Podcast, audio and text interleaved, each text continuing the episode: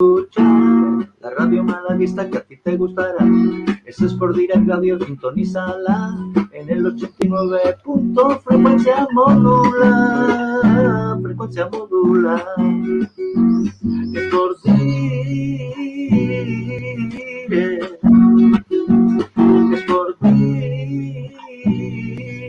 Y el Físico García retransmitirá toda buena noticia de nuestro Málaga. También del Unicaja algo nos dirá, porque es otro deporte de nuestra ciudad. Es por ti. Es por ti. Es por ti.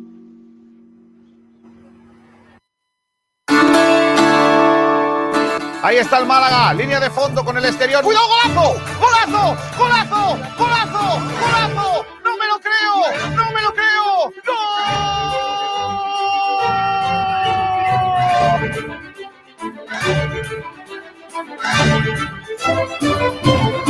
José María un día me, me marcado, ¿no? Me dijo, aquí hay dos objetivos, claro, que es, primero, salvar la empresa, salvar el Málaga, la entidad, y después salvar la categoría.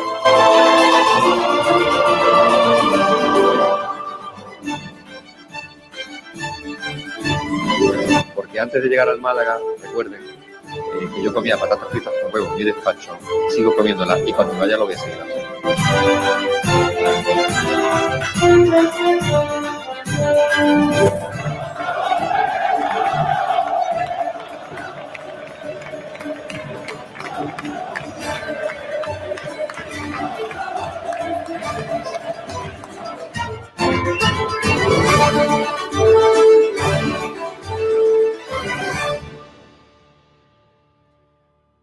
Hola, hola, ¿qué tal? Saludos a todos, buenas tardes, bienvenidos a Frecuencia Malaguista. Un día más aquí en directo en Sport Direct Radio a través del 89.1 de FM en sportdirectradio.es y en el resto de nuestras plataformas. Estamos ya en directo en Facebook, en YouTube, en eh, Twitch y en Periscope, en todos sitios para un nuevo Frecuencia Malaguista, el cuarto de esta semana, pensando ya en ese partido del próximo domingo 4 de la tarde que va a jugar el Málaga Club de Fútbol ante la Ponferradina en el Toralín, uno de los equipos que está situado en esa zona alta, en esa segunda posición de esta liga Smartbank. Partido complicado para el eh, Málaga Club de Fútbol que ha vuelto hoy a los entrenamientos, que ha vuelto a prepararlo y que ahora analizaremos todo pero sigue sin poder contar con Luis Muñoz, que recibió un golpe en el último partido y hoy tampoco ha entrenado, ha realizado trabajo preventivo. Ahora vemos lo que ha pasado en el entrenamiento y en el resto de cositas del Málaga. También ha sido elegido Paulino como el MVP de la quinta jornada de la Liga Smartbank. Otra buena noticia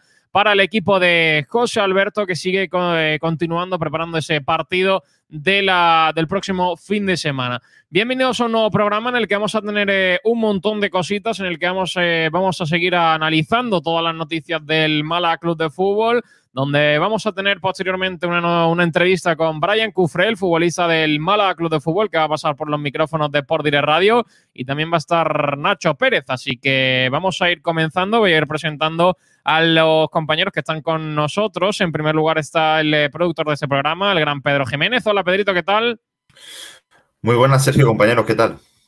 Que vamos a tener en el programa, aparte de lo que hemos comentado, dos entrevistas, también tenemos eh, debates que estamos preguntando en redes sociales. Pues tenemos también un par de debates. El primero sobre los dos próximos partidos que serán ante el Sporting y la Ponferradina. Es un debate con doble pregunta. La primera, ¿crees que el Málaga puede dar un golpe sobre la mesa ante Sporting y Ponferradina? Y la segunda, ¿cuántos puntos crees que debería sacar? Eso por ahí. Luego también otro debate sobre eh, Secu, el delantero del Málaga. ¿Te preocupa que Secu no pueda estar el domingo en el Toralín y siga lesionado más tiempo? Hay que recordar que ahora lo comentaremos más a fondo, sigue sin entrenar eh, con, con, el grupo, ¿no? De forma completa.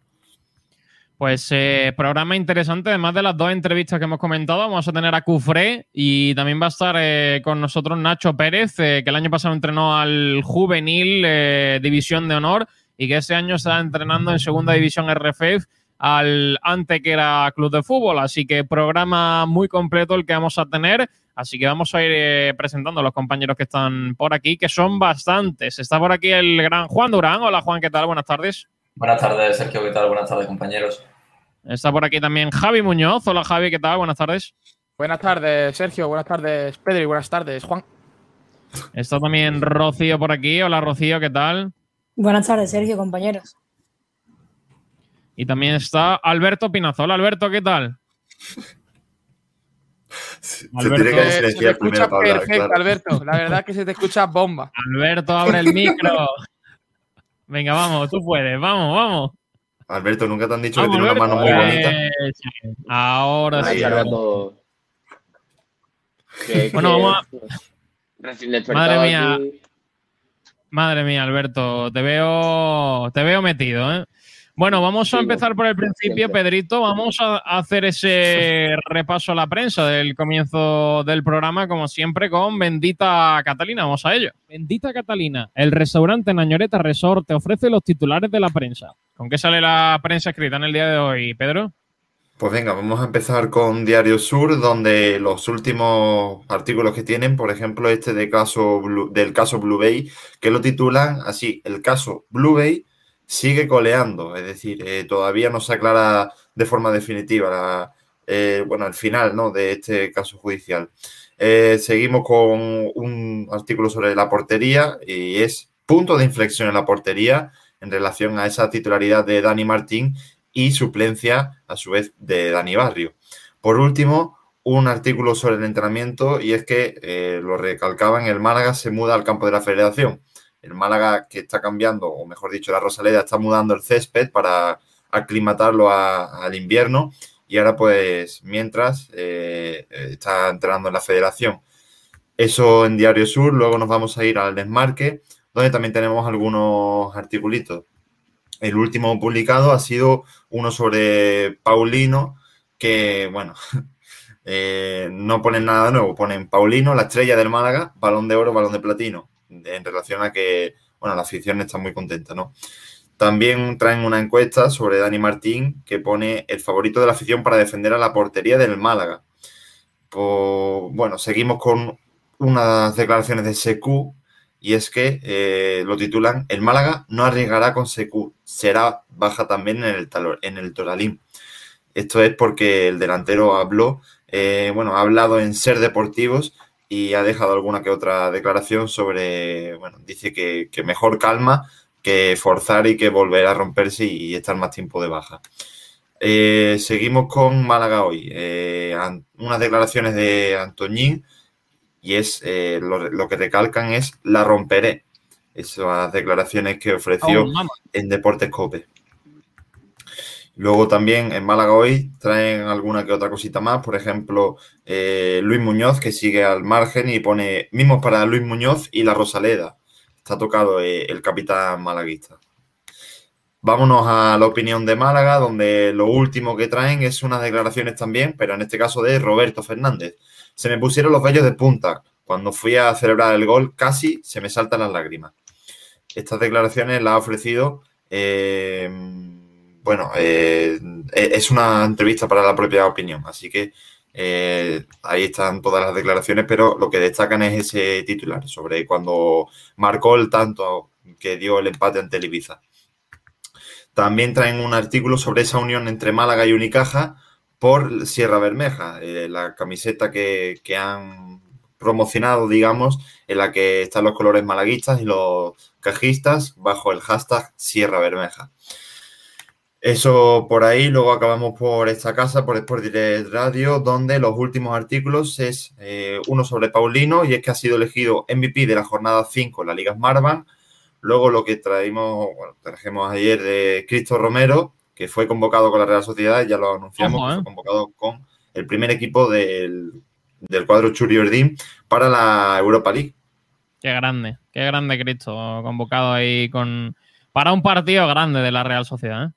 Sí, señor. Y poquito más lo de Luis Muñoz que sigue al margen, que lo hemos comentado ya, y ese, esa unión entre Málaga y Unicaja. Bueno, pues eh, por aquí dejamos ese repaso a la prensa en este jueves 16 de septiembre. Lo cerramos con Bendita Catalina. Bendita Catalina, el restaurante Nañoreta Resort te ha ofrecido los titulares de la prensa. Y vamos, chicos, a hacer esa última hora del Málaga Club de Fútbol con ese entrenamiento que ha realizado el equipo de José Alberto con los talleres metálicos. Diego Rodríguez. Talleres Metálicos Diego Rodríguez, tu carpintería de aluminio al mejor precio, te ofrece la última hora del Málaga Club de Fútbol. Bueno, pues esa última hora del entrenamiento, nuevo día de trabajo en la Federación Malagueña, como ha comentado Pedro, el equipo está entrenando donde va a ser el lugar de juego del filial, va a entrenar ahí el Málaga por ese cambio al césped de invierno, entrenamiento que arrancó a las diez y media de la mañana, donde el equipo realizó un trabajo táctico y técnico en el eh, grueso del trabajo y también realizaron ejercicios eh, previos en el inicio de la sesión. En cuanto a las bajas, no hay novedades. Secu y Chavarría son los futbolistas que se mantienen al margen del grupo con esas respectivas recuperaciones cada uno en eh, su lesión y no ha entrenado por segundo día consecutivo con el grupo Luis Muñoz, que ha vuelto a realizar trabajo preventivo al margen del grupo por ese golpe en el tobillo derecho que sufrió en el último partido y no está al 100% claro de que vaya a poder estar eh, en el próximo partido. Habrá que ver cómo avanza ese dolor y cómo sigue avanzando el futbolista en los próximos días, porque puede que sea una de las bajas del Málaga Club de Fútbol eh, ante la Ponferradina el próximo domingo. En cuanto a los filiales, tuvieron el portero Santos, además de Kevin Medina, Roberto Aitán e Ismael Gutiérrez. Y mañana nuevo entrenamiento a partir de las diez y media de la mañana en la federación. También hay que comentar lo que hemos dicho que Paulino, con casi 600 votos, ha sido elegido MVP de la jornada número 5 de la Liga Smartbank. El segundo tenía 100 votos, es decir, ha ganado prácticamente con 500 votos más que el segundo clasificado en esa votación de los aficionados en el mejor futbolista de la jornada número 5. Así que poquito más por esta última hora del Málaga. Así que vamos a cerrarla con Diego Rodríguez. Talleres Metálicos Diego Rodríguez, tu carpintería de aluminio al mejor precio, te ha ofrecido la última hora del Málaga Club de Fútbol. Bueno, pues eh, con el repaso a la prensa listo y con el, eh, la última hora, Pedro, vamos al primer debate del día. Pues sí, son las 12 y cuarto. Vámonos al primer debate del día. ¿Por cuál queréis que empecemos? ¿El de SQ o el de o el otro sobre el de los partidos ante Ponce y Sporting? Yo iría por el de los partidos, ¿eh? Vale, pues para eso nos va a traer antes, para ambientar, Juan, unos datitos. Qué maravilla. Eso es, vamos a repasar desde la temporada 16-17 cómo le fueron a los equipos que empezaron muy bien en la jornada 5, en la 42 dónde estaban, ¿no? Para valorar realmente si la Ponce y el Sporting siendo primera y segunda, ¿qué, importancia tiene ser primero y segundo en la jornada 5? Pues si nos vamos a la 16-17, el primero era el Levante con 10 puntos, segundo Real Zaragoza, tercero Lugo, Reus, Mirandés y Córdoba respectivamente hasta el sexto puesto.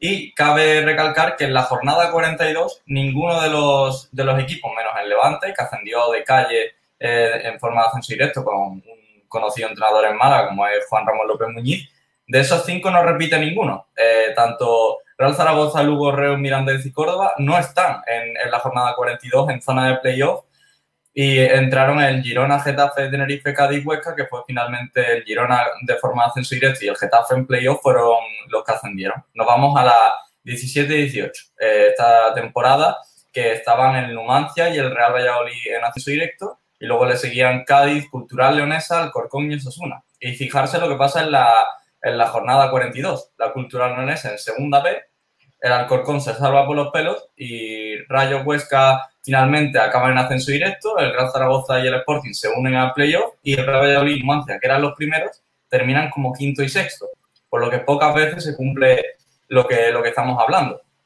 Vamos a la temporada 18-19, que creo que os sonará a, a, vosotros, compañeros, que hay un equipo, que no voy a decir nombre, que gana cinco, los cinco partidos los primeros cinco partidos del pleno. Ese equipo viste de rojo, seguro.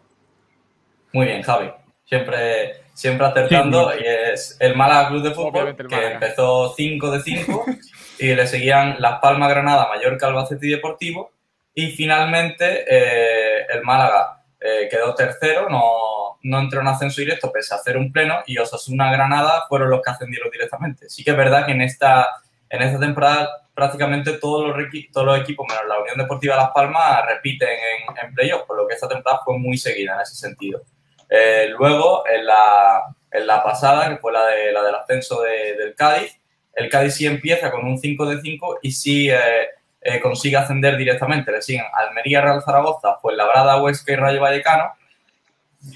Y hay bastantes equipos que, que repiten en la partida en la, en la jornada 42, siendo el, el, Huesca, Cádiz, Real Zaragoza, Almería, Girona y Elche. Por lo que, bueno, me falta la, la, última, la última temporada, la pasada, que fue la del, la del Español y, y el Mallorca, que en la jornada 5 el Español llevaba 13 puntos, el Sporting 12, pues la Brada 11, Mallorca 10, Ponferradina 9 y Almería 9. Y finalmente la Ponferradina, que como ahora está segunda este año y el, y el Fuenlabrada, que eran dos eh, revelaciones, terminaron cayendo a, a, otras zonas de la tabla y finalmente la, en la jornada 42 la clasificación quedó tal que así. Primero el Español con 82, segundo el Mallorca con 82, empatados a puntos, Leganés eh, 73, Almería 73 Girona 71 y Rayo Vallecano 67, subiendo como, como sexto clasificado. Por lo que más o menos hemos podido comprobar de, del final de cada una de las clasificaciones, realmente no tiene prácticamente importancia ir primero, segundo en, en esta jornada porque la liga es muy larga y hemos visto que hay muchísimos cambios. Sí que es verdad que hay veces que sí se, que sí se corresponde, el primero de, de la jornada 5 termina siendo de la 42, pero no guardamos una correlación. Lo que sí estamos viendo que los equipos que son muy sorpresas que entran en playoff en las primeras jornadas normalmente terminan cayendo. Hemos visto el caso de la Cultural Leonesa, de la Agrupación Deportiva del Corcón, eh, del Córdoba incluso, por lo que yo creo que no tiene mucha importancia el ir primero, primero y segundo en las primeras cinco jornadas, aunque eso sí, que el Málaga se enfrenta a equipos que están en tan buena forma nunca es nada grato. Bueno. pues esos son los datos. No suele coincidir de, demasiado eh, las primeras jornadas con lo que acaba sucediendo al final, porque bueno, al final eh, se premia la regularidad. Chicos, ¿qué, ¿cómo veis estos dos partidos para, para el Málaga? Y si creéis que ganando eh, uno de ellos, sacando cuatro puntos quizás, es un golpe sobre la mesa para decir eh, que este Málaga está probablemente para luchar por, por algo más eh, playoff o ascenso. Hombre, van a ser partidos complicados. La pregunta, Javi, es: ¿crees que el Málaga puede dar un golpe sobre la mesa ante Sporting y Ponferradina? ¿Cuántos puntos crees que debería sacar? Ahora. Pues mira, yo creo que tres puntos, si se sacan, estaría feliz. Sobre todo teniendo en cuenta que es fuera de casa. Si fuese en casa, igual te pondría cuatro, incluso los seis puntos. Pero bueno, teniendo en cuenta que Sporting Ponferradina han empezado la liga como, como un cohete, eh, creo que solo ha perdido la Ponfe un partido y el Sporting creo que todavía no ha perdido ninguno. Eh, van a ser partidos complicados en estadio, sobre todo el Molinón, que aprieta bastante. Eh, a ver, pues van a ser complicados, eso sí. Ahora bien, el Málaga sí que creo que puede hacer frente y mínimo llevarse una victoria de esos dos encuentros. Vuelvo a repetir, si llegas en casa, incluso te exigiría cuatro o seis puntos. Pero yo creo que con tres puntos estaría contento por ese tema, por ser fuera de casa, equipos que acaban de empezar la liga muy pero que muy bien. Y bueno, entre los dos, el que más peligro me supone creo que es el Sporting, porque la Ponferradina yo creo que va a ser más un equipo, como ha comentado Juan, ¿no? De los que al principio empiezan muy bien, pero al final se, se aflojan. En cambio, el Sporting creo que tiene plantilla para ya conseguir sí. el ascenso. El año pasado ya estuvo a punto de, de meterse en playoff, va cada temporada creciendo. Yo creo que este año va a ser uno de los equipos punteros sin duda. Así que de los dos yo creo que el Sporting es el más complicado y respecto a la pregunta, eh, sí, puede dar perfectamente el Málaga a la campana allí y también llevarse mínimo tres puntos. Pues fíjate, yo veo a la Ponferradina un grupo más hecho, más unido, más compacto y, quizás más eh, difícil de batir, ¿no? Pero, pero bueno, mmm, ya hemos visto, por ejemplo, que contra la Almería eh, tenían mejor equipo que nosotros y pese a jugar mejor nosotros que ellos, pues nos vencieron, ¿no? Quién sabe si, si podría pasar eso, pero en el caso contrario, que nosotros por equipo ganásemos, pese a que quizás la Ponfe dominase el juego, que insisto, en los partidos que ha jugado esta temporada es la tónica, ¿no? El hecho de que domine. Sí, yo creo que al final eh, muy complicado por el tema de fuera de casa. Eh, el año pasado veíamos como el, el, Málaga le costaba jugar en la Rosaleda y fuera pues sacaba muchos más puntos, pero es que al final no había público y, y daba un poco igual. Pero este año vuelve a entrar en, en competición la importancia de, de la afición y, y de los estadios locales. Entonces, mm, yo creo que lo más difícil es el Sporting de Gijón, sin duda. Al final es un, un estadio que aprieta mucho ante un equipo que tiene, que tiene mucha calidad y yo creo que a la Ponferradina sí que hay más- muchas más opciones de, ganarle porque al final no, no aprieta tanto el, campo como en el Molinón y yo creo que no es un equipo que vaya a estar en, eh, toda la temporada encima de los seis primeros puestos. Mm, Yo creo que compro lo de los tres puntos. Eh, yo creo que tres puntos no estaría nada mal, pero lo suyo serían sacar cuatro puntos en estos dos partidos y no perder ninguno de ellos. Pero va a estar complicado. Yo creo que con los tres puntos pueden, podemos darnos por satisfechos porque el Málaga sumaría 11 puntos en eh, las primeras siete jornadas de liga. Yo la verdad que coincido contigo, Sergio, con Javi. Al final, ahora mismo lo que más importa es rascar puntos y más en partidos fuera de casa. Al final, lo que dice Pedro, la Ponferradina quizás no tenga tanto nombre, pero sí que a nivel colectivo y de juego está demostrando que, que es un buen equipo. Pero luego si comparamos el tema estadio, jugadores, coincido con Javi, el Sporting para mí es más equipo por el tema de jugadores. Y además que el Molinón es un estadio que se me da un aire a la Rosaleda, es un estadio que, que aprieta y es complicado ganar y sacar algo. Así que si sacamos tres puntos, incluso cuatro, un empate en el Molinón, yo creo que el Málaga va bien y debemos pensar en un objetivo bastante ambicioso si sacamos eso.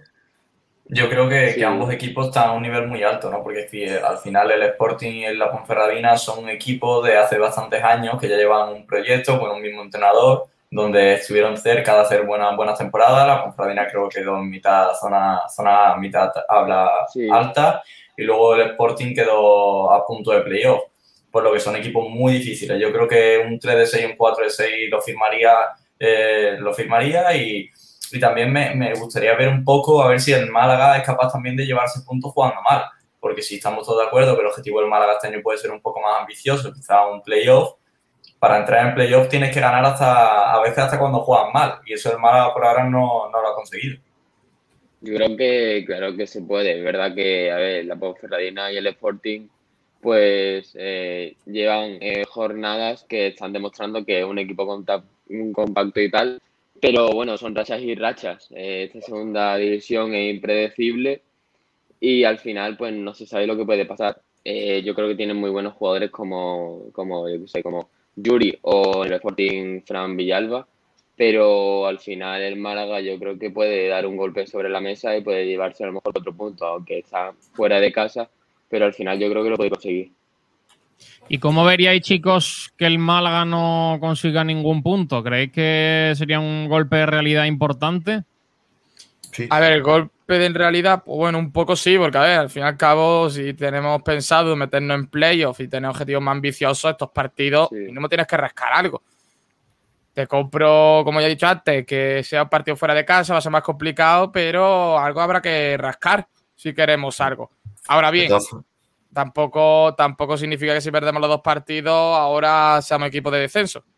De todas formas, yo no lo catalogar- catalogaría como golpe de realidad, sino como fracaso o decepción más bien, porque al final, si nosotros queremos ser un equipo que esté luchando por playoffs o de mitad tabla para arriba, es, Sporting y Ponferradina son esos equipos. Los de ascenso directo, yo creo que al principio la de temporada los dábamos como otros y que pese a que no han arrancado mal, siguen siendo esos equipos los que tienen esos objetivos. Nosotros... Pues ojo, eh, eh, no sé si estáis conmigo, compañeros, pero yo veo mucho más difícil que el Málaga pierda los dos partidos que el Málaga no lo gane. Y es la estima que yo le tengo a este Málaga de que yo lo veo mucho más difícil que el Málaga saque cero puntos a que saque, a que saque seis.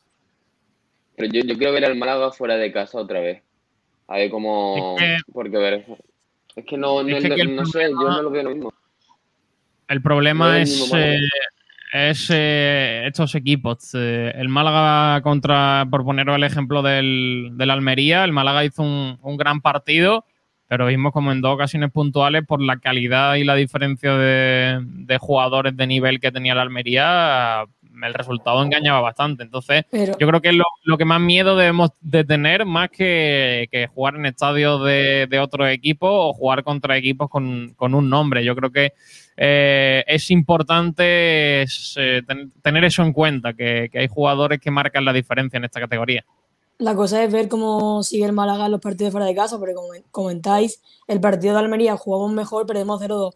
El partido de Ibiza, el equipo no estuvo fino y sacamos un empate contra un equipo Claro. que supuestamente deberíamos de haber ganado y bien. Entonces hay que ver cómo reacciona el Málaga en partidos en el Tolarín, en el Molinón o en cualquier estadio fuera de casa, porque sí que es verdad que en la Rosaleda no- nos hemos hecho fuerte y estamos invictos ahora mismo, pero a ver qué pasa con estos partidos y si el Málaga sigue jugando bien fuera de casa. Al final yo creo que el Málaga va a jugar bien sea donde sea. El problema son los resultados que ya es otra cosa. Tú puedes jugar mm, eh, bien y perder porque al final eh, lo único que hemos visto que le falta al Málaga es gol. Y al final el gol es lo fundamental para ganar estos partidos. Entonces es lo más complicado de estas dos próximas visitas. Sin duda, de hecho, el Málaga ha jugado casi siempre bien, o sea, en todos los partidos ha- normalmente ha sido el que ha dominado, el que ha tenido más la pelota, el que más ocasiones ha ocasionado, eh, o generado, mejor dicho, menos contra el Ibiza, uno de los partidos fuera de casa. Y ojo, el Ibiza sí, recién ascendido, pero Cuidado mucha con el gente Ibiza. lo está ¿eh? catalogando como, como uno de los equipos que mejor está jugando. Está Cuidado con Ibiza, el. Ibiza, Yo que solo digo- la revelación de la temporada. ¿eh? En esa predicción que hicimos al principio de temporada, yo lo dije. El Ibiza, cuidadito, que este, este equipo viene apostando fuerte, que tiene una inversión detrás bastante gorda y que no viene a segunda para pasearse e irse. No, es que el delantero que tiene como ese, ¿cómo se llamaba? ¿Dogus o algo así?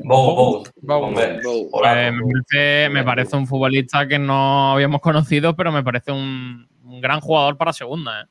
Bogu, Manu Molina, Cristian El año Herrera. pasado. El año pasado estuvo en el, en el Logroñés, si no me equivoco, y pasó un poco desapercibido. Bueno, pues este año parece que le ha sentado bien Ibiza porque a nosotros nos hizo dos golazos increíbles. Tú sabes, Giri e Ibiza. Bueno, pues eh, un Málaga que, que, bueno, que intentará sacar los máximos puntos posibles y que es que como saquemos 6 de 6, cuidado, ¿eh? porque son 8 puntos, súmale, súmale 6, el Málaga estaría en una zona bastante alta de, la tabla. Yo creo que si ahora estamos sexto, es capaz de, de meterse en los tres primeros, ¿eh? o los cuatro primeros si consigue sacar los, los seis puntos. Pero, pero bueno, vamos a ver. Yo creo que al final no va a salir tan eléctrico como, como la Rosaleda, pero eh, yo creo que va a seguir siendo un equipo protagonista que va a querer el balón y que, y que no va a ponerle las cosas fáciles a, ningún equipo. Al final se basará en que tenga más o menos acierto y en, y en a ver las bajas que tenemos, ¿eh? porque no sé si- cómo veis esa baja de, de Luis Muñoz, la de casi la cubrió bien Genaro, pero no sé qué, qué- a quién podemos tener de, de recambio. No sé si Ramón, eh, Jozabet, mm, alguno de esos, de esos dos. ¿Cómo, ¿Quién creéis que, que apostará José Alberto si no está Luis Muñoz? Yo creo que sin duda Jozabet. Además, Luis Muñoz no, estaba, no jugó, no hizo un buen partido el, el día de el día de Girona y los demás, A mí tampoco me gusta. Mí los sí. demás encuentros a mí no me, no me está terminando Luis Muñoz, no creo que esté al nivel de la, de la pasada temporada, así que a mí sinceramente me, me importa bastante poco que Luis Muñoz no esté. Es cierto que una baja que, bueno, el equipo ya está acostumbrado a jugar con Luis Muñoz y titular a cinco jornadas, pero me preocupaba muchísimo más la de Casi contra Almería que la de Luis Muñoz contra, contra Ponferradina. Bueno, bueno, yo creo que no hizo tan mal partido. Es cierto que no estuvo ni fue de los mejores, ni, ni mucho menos, pero yo creo que estuvo, estuvo bien, sin más. Eh. Es cierto, es cierto que yo creo que está a un nivel, ha empezado a un nivel más bajo que la pasada temporada, pero yo creo que es un futbolista importante. Pero bueno, Jozabé también lo ha hecho bien eh, cuando ha salido. El otro día tuvo pocos minutos y no le dio tiempo a demostrar nada, pero de titular sí puede ser un, un futbolista importante. No sé cómo veis a Ramón, eh, el protagonismo de un futbolista que era el año pasado vital para el Málaga. eh, este año parece que ha perdido todo ese protagonismo y que va a ser cuarto o quinto centrocampista del equipo. A ver, pero Sergio también es normal. Viene de una lesión varios meses fuera. Vamos a darle tiempo, poco a poco, que se vaya adaptando. Y además, Exacto. en el centro del campo tenemos una posición menos. Antes teníamos tres, ahora tenemos dos. Con lo cual es un puesto uno- menos por el que luchar, digamos. ¿Cómo? Es que. Vale, casi es fijo. Con, con- A no ser que haya lesiones, yo veo complicado que vaya a tener mucha continuidad Ramón en un punto importante de su carrera. ¿eh? Bueno, Pues ahora yo creo que cuenta con la confianza, ¿eh? Yo creo que cuenta con la confianza José Alberto, porque el, el día justo que sale de lesión entra en su segunda convocatoria, creo que fue, y, y el partido tiene que remontarse y entra Ramón media horita. Mm, por lo menos le ha dado un- ah, no hace eso con Calero, por ejemplo. Hmm. Por lo que yo creo que a lo mejor la entrada sí apuesta por, José- eh, por, eh, por Ramón. Veremos si al final termina teniendo continuidad la temporada, pero esto es demasiado largo, es casi un jugador reacio a lesiones. eh, Luis Muñoz no siempre da un buen nivel. José igual eh, tiene bastantes lesiones, por lo que yo creo que Ramón fácil puede terminar jugando 20 o 25 partidos. Pero es que ahora mismo, ¿por quién mete. ¿A quién quitas para poner a Ramón? Es que Luis Muñoz y casi son fijos y incluso Jozabet mm, no tiene hueco en este equipo ahora mismo. Jozabé suplente, Genaro suplente y están esos dos futbolistas suplentes están por delante de Ramón ahora mismo. Bueno, pero Genaro, Genaro, Genaro suplente veremos, ¿eh? Porque cuando jugó para cubrir a Scassi, el partido que Sí, hizo fue bastante bueno. Que yo no lo vería mal ponerlo de titular esta semana, si no está Luis esa es la Muñoz. cosa de, de Ramón. Ramón es que ahora mismo poco, poco sitio tiene para jugar. Bueno, pero Sí, se, lo tendrá, que, yo se lo lo tendrá que complicado. ganar, se lo tendrá que ganar como todo el mundo. Sí, sí, sí, pero me que- regalando puestos porque Ramón hizo una gran temporada el año pasado. Pues tendrá que coger Sí, ahora con los que jugadores que final hay. La, la apuesta del Málaga ahora es hacerle ficha profesional este año y tiene que ser una parte fundamental en su carrera que como no tenga minutos se puede estancar, ¿eh? Bueno, pero Ramón ya tiene la ficha.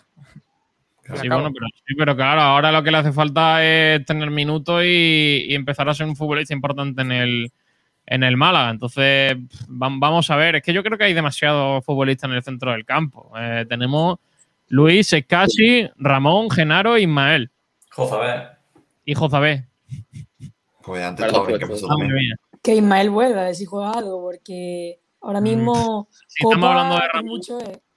Si estamos hablando de que Ramón no va a tener minutos, yo creo que Ismael Gutiérrez, más allá de algunos partidos contados, no va a tener eh, protagonismo en el equipo. ¿eh? Pero malagueño. Y no sé si lo veis en el filial, eso es lo que iba. No, no, en filial no va a Yo lo dudo, ¿eh? Que tercera lo vez un salto muy Sí. bajo. Si Manolo dijo lo de que iba a jugar con el primer equipo, con el primer Claro, equipo, claro. dudo que no cumpla su palabra. Claro.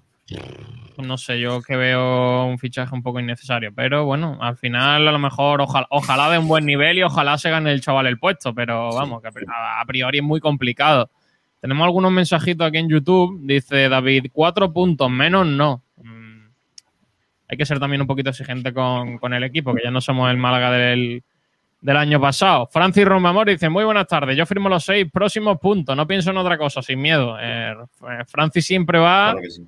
Madre mía. siempre Con optimismo, claro. Si vas diciendo, vaya qué miedo que jugamos contra los dos primeros, perdemos los dos partidos. Pero si vas como Francis Rumba, amor, seguro que, que lo ganamos. BC dice, tres puntos mínimos si queremos estar en la lucha. Eh, también dice, sacará dos, entre dos y cuatro puntos. Cero o seis lo veo bastante difícil. Bueno, pues al final... O sea, eh, puntuales los dos. Sí, al final no- yo creo que tampoco sería una, una mala opción para después eh, ganar contra el Fuenlabrada. ¿eh? Serían en los últimos tres partidos, pues eso, eh, podría sumar hasta siete puntos.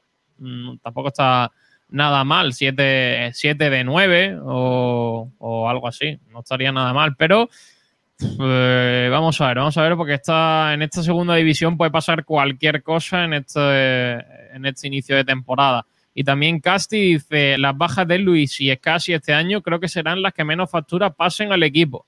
Estamos bien cubiertos con Jozabet, Ramón, Genaro e Ismael, que aún tenemos que ver qué tal. Igualito que el año pasado, ¿eh? El año pasado, Juan, echa rebobina. ¿Quién teníamos el año pasado en el centro del campo? Pues A ver, a, Mohamed. bueno, a Mohamed que que era el único que, que se valía la pena, y luego pues, Madre había que meter, había que meter a, a, a Quintana, ¿no? Estaba Quintana también que entraba Sí. mucho, que Mini. un salto de nivel. Mini, que está jugando en el Atleti. Bueno. Atleti B. Vale, está jugando. Eh, y luego de más habituales, pues estaba Ramón, ¿no? Estaba también Escasi, estaba Luis Muñoz. Y yo creo que ya para de contar, ¿no? Sí, poco más. Pero había una diferencia, y es que jugábamos con media punta, con lo cual siempre había tres centrocampistas sobre el campo, ahora solo tenemos dos.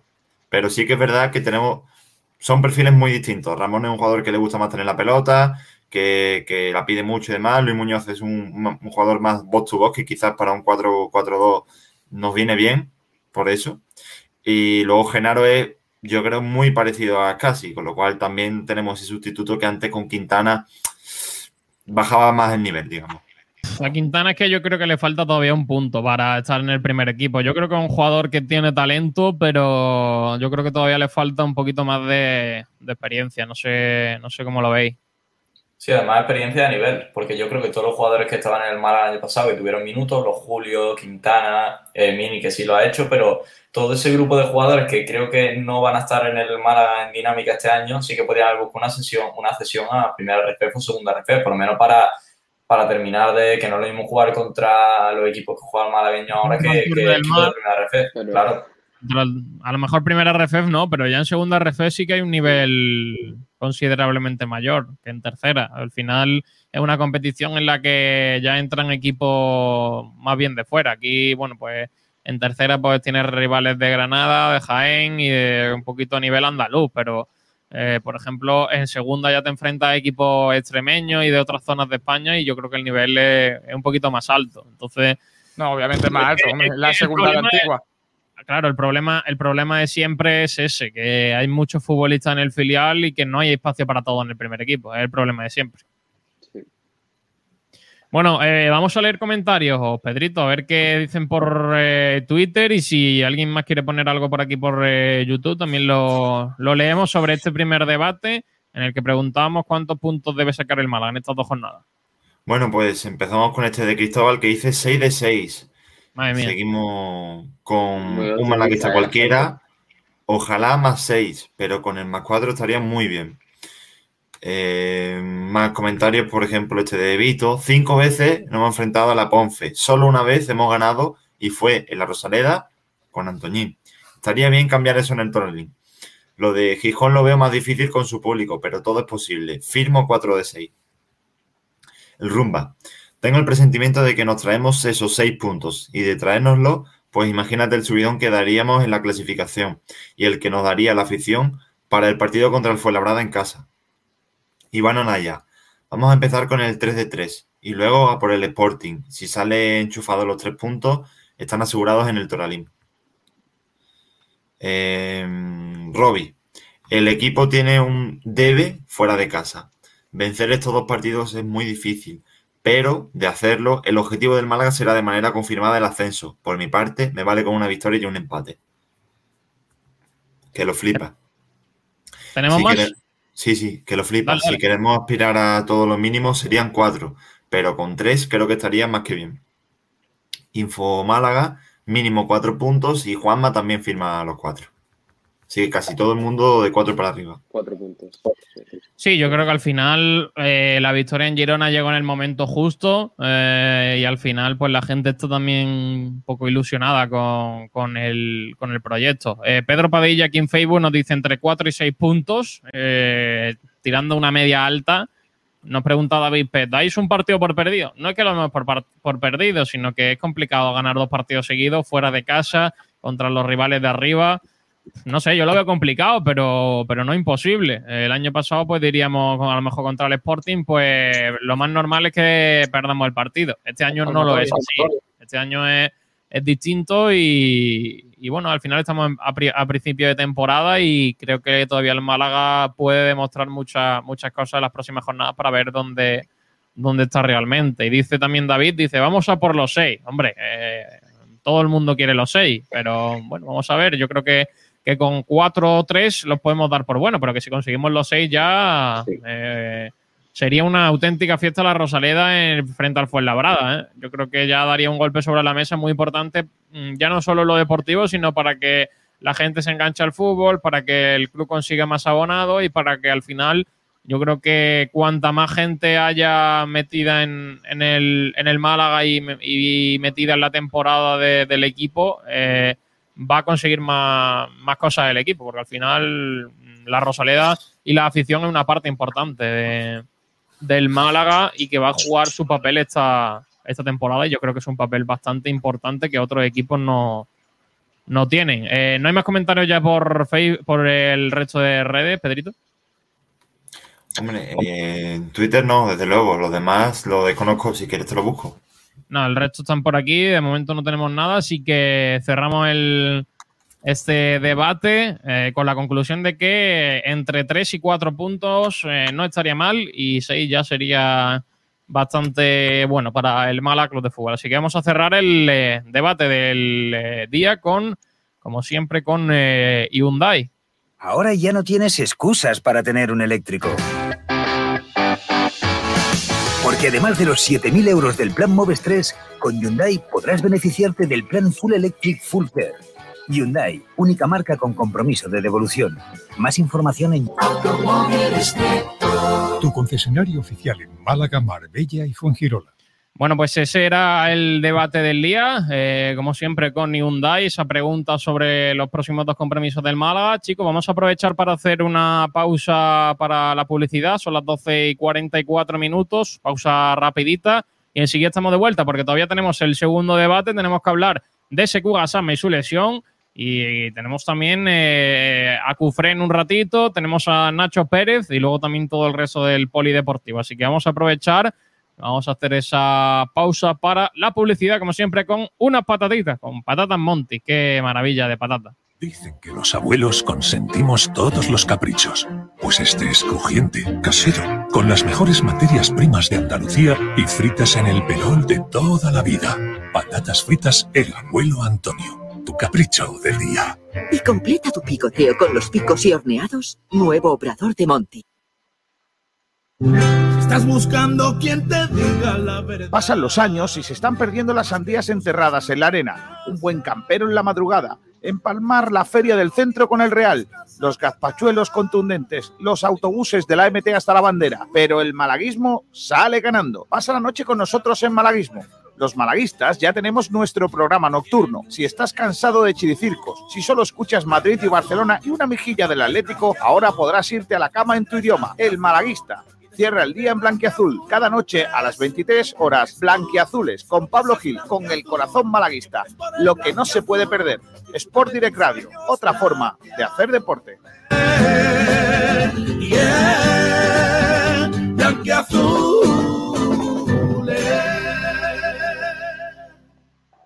Llega una buena noticia. Para los que nos gusta la pizza. Y también para los que hasta ahora no la comíamos. Para los que nos encanta probar cosas nuevas. Para los que somos futboleros. Fans de la barbacoa. Y por supuesto, para los veganos. Llegan las nuevas veggies. Con el sabor de Telepizza de siempre. Por, fin, veganas, para todos. Pídelas online con el 2x1. Telepizza. Ahora ya no tienes excusas para tener un eléctrico. Porque además de los 7.000 euros del plan Moves 3, con Hyundai podrás beneficiarte del plan Full Electric Full Care. Hyundai, única marca con compromiso de devolución. Más información en Tu concesionario oficial en Málaga, Marbella y Fuengirola. Los mejores forjados, rejas, puertas y ventanas y a los mejores precios en talleres metálicos Diego Rodríguez. Calidad y servicio con unos precios inigualables. Somos especialistas en ventanas, mamparas de baño y de oficina, rejas, puertas, barandillas. Pídanos presupuestos sin compromiso en los teléfonos 952 30 85 86 o 639 01 18 30. Le esperamos en calle Navia número 21, Polígono San Alberto en la zona de Carlinda. Talleres metálicos Diego Rodríguez. Tradición familiar de padre a hijo con más de 50 años de experiencia. Naxford Ingeniería e Infraestructuras. Gestionamos entornos para mejorar la calidad de vida de los ciudadanos. Lo último en ingeniería, construcción y servicios, con un equipo humano técnicamente cualificado y socialmente comprometido. Colaboramos con la Junta de Andalucía, el Ayuntamiento y la Diputación de Málaga. Calidad y excelencia. Uno de nuestros trabajos ha sido el Museo Pompidou. Más información en naxfor.com o llamando al 951-917-824. Naxfor. Con las mejores cepas de la tierra de Ronda, Bodegas Excelencia elabora sus insuperables vinos. Tinto Crianza Los Frontones, un coupage elegante, equilibrado, fresco en boca. Tinto Roble Tagus Monomarietal Cabernet Franc, con notas de vainilla y un toque de madera. Viña Darón Rosado, afrutado, suave, fresco y amplio. Malagueños por denominación, excelentes por definición. Bodegas Excelencia, en el corazón de Ronda. Oye, tengo que personalizar algunas cosas de mi negocio y no sé dónde ir. Con la que está cayendo necesito calidad y buen precio. ¿A quién puedo llamar? ¿Que a quién vas a llamar? A Vinilos Castez. En Castez Design encontrarás todo lo que necesitas para la imagen de tu negocio o proyectos particulares. Vinilos, rótulos, cartelería, impresión gran formato, textil personalizado y laboral merchandising y todo tipo de productos personalizados. Además, contamos con servicio de instalación en locales y rotulación de vehículos, tanto publicitarios como particulares. Nos encontrarás en Rincón de la Victoria. Más información y contacto en www.castez.es. Los jamones embutidos Gómez del Pozo están listos para ti. Te están esperando con el mejor sabor, con todo el aroma y calidad que nos caracteriza. 50 años dedicados a ofrecer la mayor selección en nuestros productos. Hemos aunado la tradición y el buen hacer de los artesanos y la vanguardia de las nuevas tecnologías al servicio de la industria. Jamones, embutidos, quesos y aceites premium de oliva virgen extra. Entra en gómezdelpozo.es y conoce nuestros productos y ofertas. Gómez del Pozo, mete la pata de jamón, pero que sea Gómez del Pozo. K12, tu especialista en Sol y Surface, distribuidores e instaladores en Málaga del mejor, más moderno y ecológico de los materiales para cocinas, baños, expositores y cualquier proyecto decorativo. El Solid Surface posee unas inmejorables cualidades estéticas, ideales para todo tipo de muebles. Es altamente resistente, antibacteriano, ecológico 100%, de fácil limpieza y posee una alta durabilidad en el exterior con el mínimo mantenimiento. Puedes elegir entre más de 100 colores. K12 Solid Surface, preséntanos tu idea y la haremos realidad. Trabajamos con primeras marcas, Crión de Porcelanosa, Corian, Nerge, etc. Más información en nuestra página de Facebook K12 Solid o llámanos al 682 71 2084. Estamos en el Polígono El Viso, calle Alcalde Segalerba Sierra, número 18. En InmoSwiss nos gusta unir hogares y familias, felicidad y emoción, amor y alegría. 30 años vendiendo ilusiones. Nuestro mayor objetivo es asesorarle en y cada uno de los pasos a seguir para la compra, venta y alquiler de su propiedad. Nuestra experiencia de más de 30 años nos avala. InmoSwiss es reconocida en el sector inmobiliario por su honestidad, transparencia, discreción y especial atención al cliente. InmoSwiss está en Avenida del Mediterráneo 182, Rincón de la Victoria. InmoSwiss, 30 años vendiendo ilusiones. Alegría de verte al recorrer mis playas, al pasear mis acantilados y descubrirte saboreando nuestros boquerones junto al mar. Alegría de verte caminar por mis senderos y admirar la puesta del sol en la capitana. Verte disfrutar con toda tranquilidad de la cueva del tesoro, de mis torres almenaras, del castillo Vezmiliana, de mi gente, contigo y con los míos. Rincón de la Victoria. Alegría de verte. www.turismoenrincón.es Vender o comprar tu casa no puede dejarse en manos de cualquiera. Ocasión Casa Grupo Inmobiliario te da las máximas garantías para que tu operación sea un éxito. Nos avalan nuestros 13 años de experiencia y 5 estrellas en Google. Tenemos más de 82 reseñas. En ocasión Casa Grupo Inmobiliario vendemos y te ayudamos a comprar la casa de tus sueños. Te realizamos un estudio de mercado gratuito. Hacemos un home styling, le damos un cambio de cara a tu vivienda, pintura, redecoración, para que la venta sea más efectiva. Búscanos en Facebook, Instagram y en nuestra web ocasioncasa.com. Teléfono 661-756526. Ocasión Casa, Grupo Inmobiliario, tu inmobiliaria de confianza.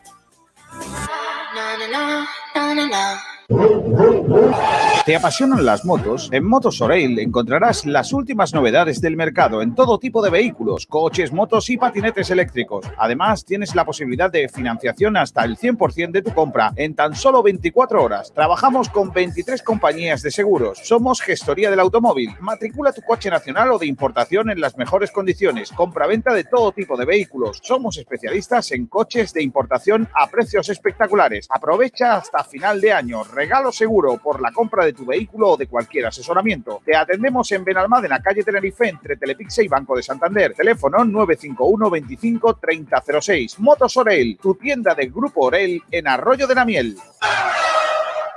Llega el domingueo de Telepizza. Solo online y a domicilio, tres medianas por 7,95 cada una. Que tu plan es una peli, domingueo. Que tu plan es en familia, domingueo. Que tu plan es un partidazo, domingueo. Porque con el domingueo de Telepizza, el mejor plan está en casa. Aprovechalo. Si quieres aprender a jugar al tenis, no lo pienses más. Ven y diviértete en la Escuela de Tenis Locea junto a la iglesia, en Rincón de la Victoria, con los entrenadores Antonio y Dani con más de 25 años de experiencia.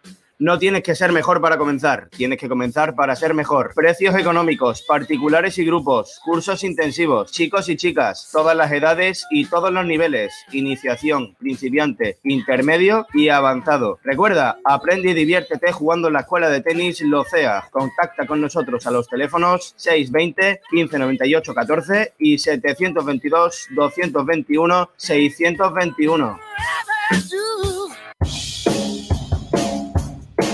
Nos hemos renovado. En Bazar San José llevamos más de 30 años asesorándote con tus equipos de hogar. Somos especialistas en electrodomésticos, buscando siempre la mejor relación entre calidad, servicio y precio bajo. Ven, déjanos sorprenderte. Estamos en Avenida de la Constitución 20 de Arroyo de la Miel. Teléfono 952 44 29 58.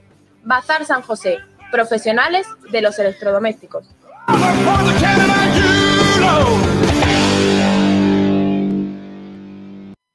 Bueno, pues ya estamos en directo, de regreso aquí en Sport Direct Radio, en frecuencia malaguista, con el resto de la actualidad del Málaga Club de Fútbol en el día de hoy.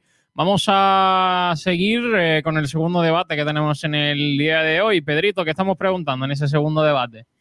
Pues estamos preguntando por Secu, el delantero del Málaga, que hay que recordar que sigue al margen del grupo, con lo cual no estará tampoco frente a la Ponfe. Y bueno, la pregunta es, ¿te preocupa que Secu no pueda estar el domingo y siga lesionado más tiempo? Tenemos datitos de Secu, los tenía por ahí Rocío, pero no creo que no está por aquí, ¿no? Ahora sí. Sí, estoy, estoy. Pues bueno, como comenta Pedro, pues tengo unos datos sobre las lesiones de SQ de la temporada pasada, porque es cuando se ha lesionado realmente. Y es que SQ ya esta temporada con el Málaga se ha perdido dos partidos y va por el tercero. El primero de ellos ante el Almería, donde se resintió de una molestia, y este segundo ante el Girona y va al tercero contra la Ponferradina. Y es que SQ se lesionó en su llegada a Martirico eh, del aductor izquierdo.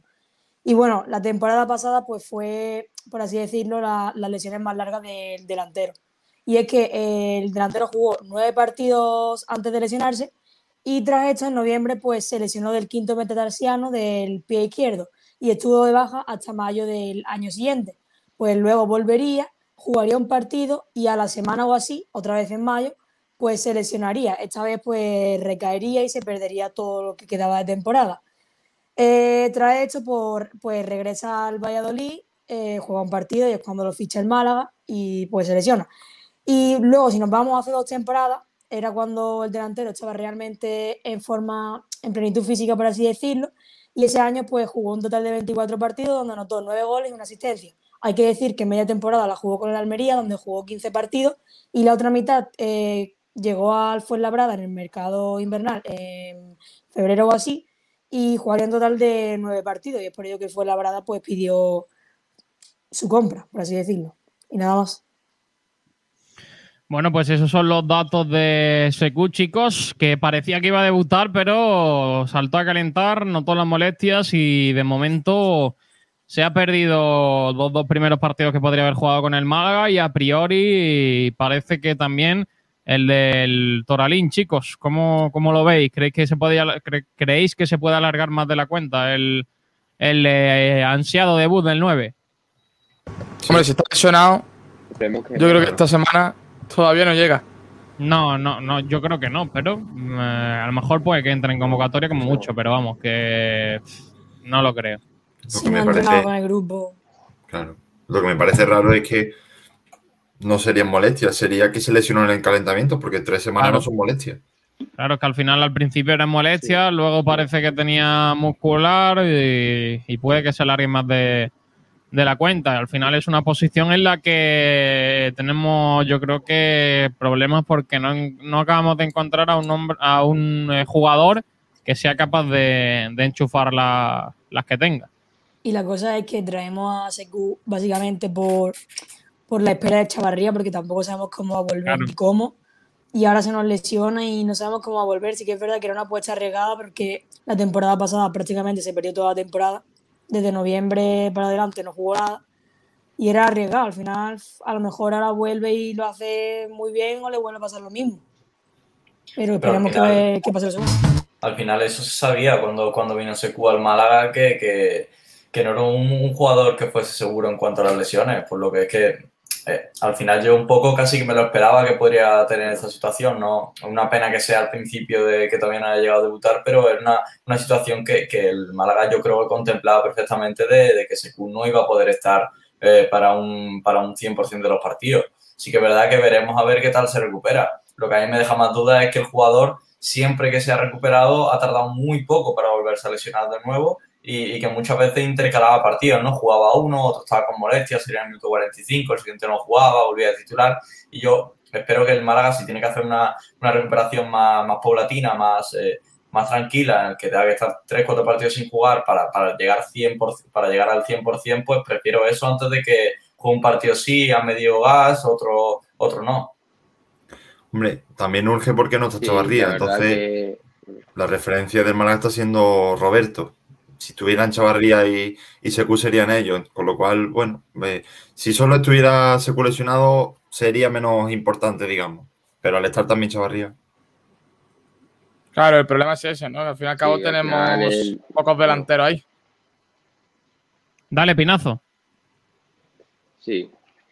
Sí, que es que el juego de referencia que, que necesitamos en la delantera. Al final se fichó para eso, para que, que nos facilitase ese, porque nos falta gol.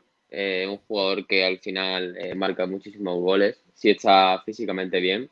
Pero bueno, creo que vino de Valladolid con, con unas modestias. Y, y, eso al final, pues bueno, eh, ya sabemos que es un jugador que se lesiona muy, muy, bueno, no,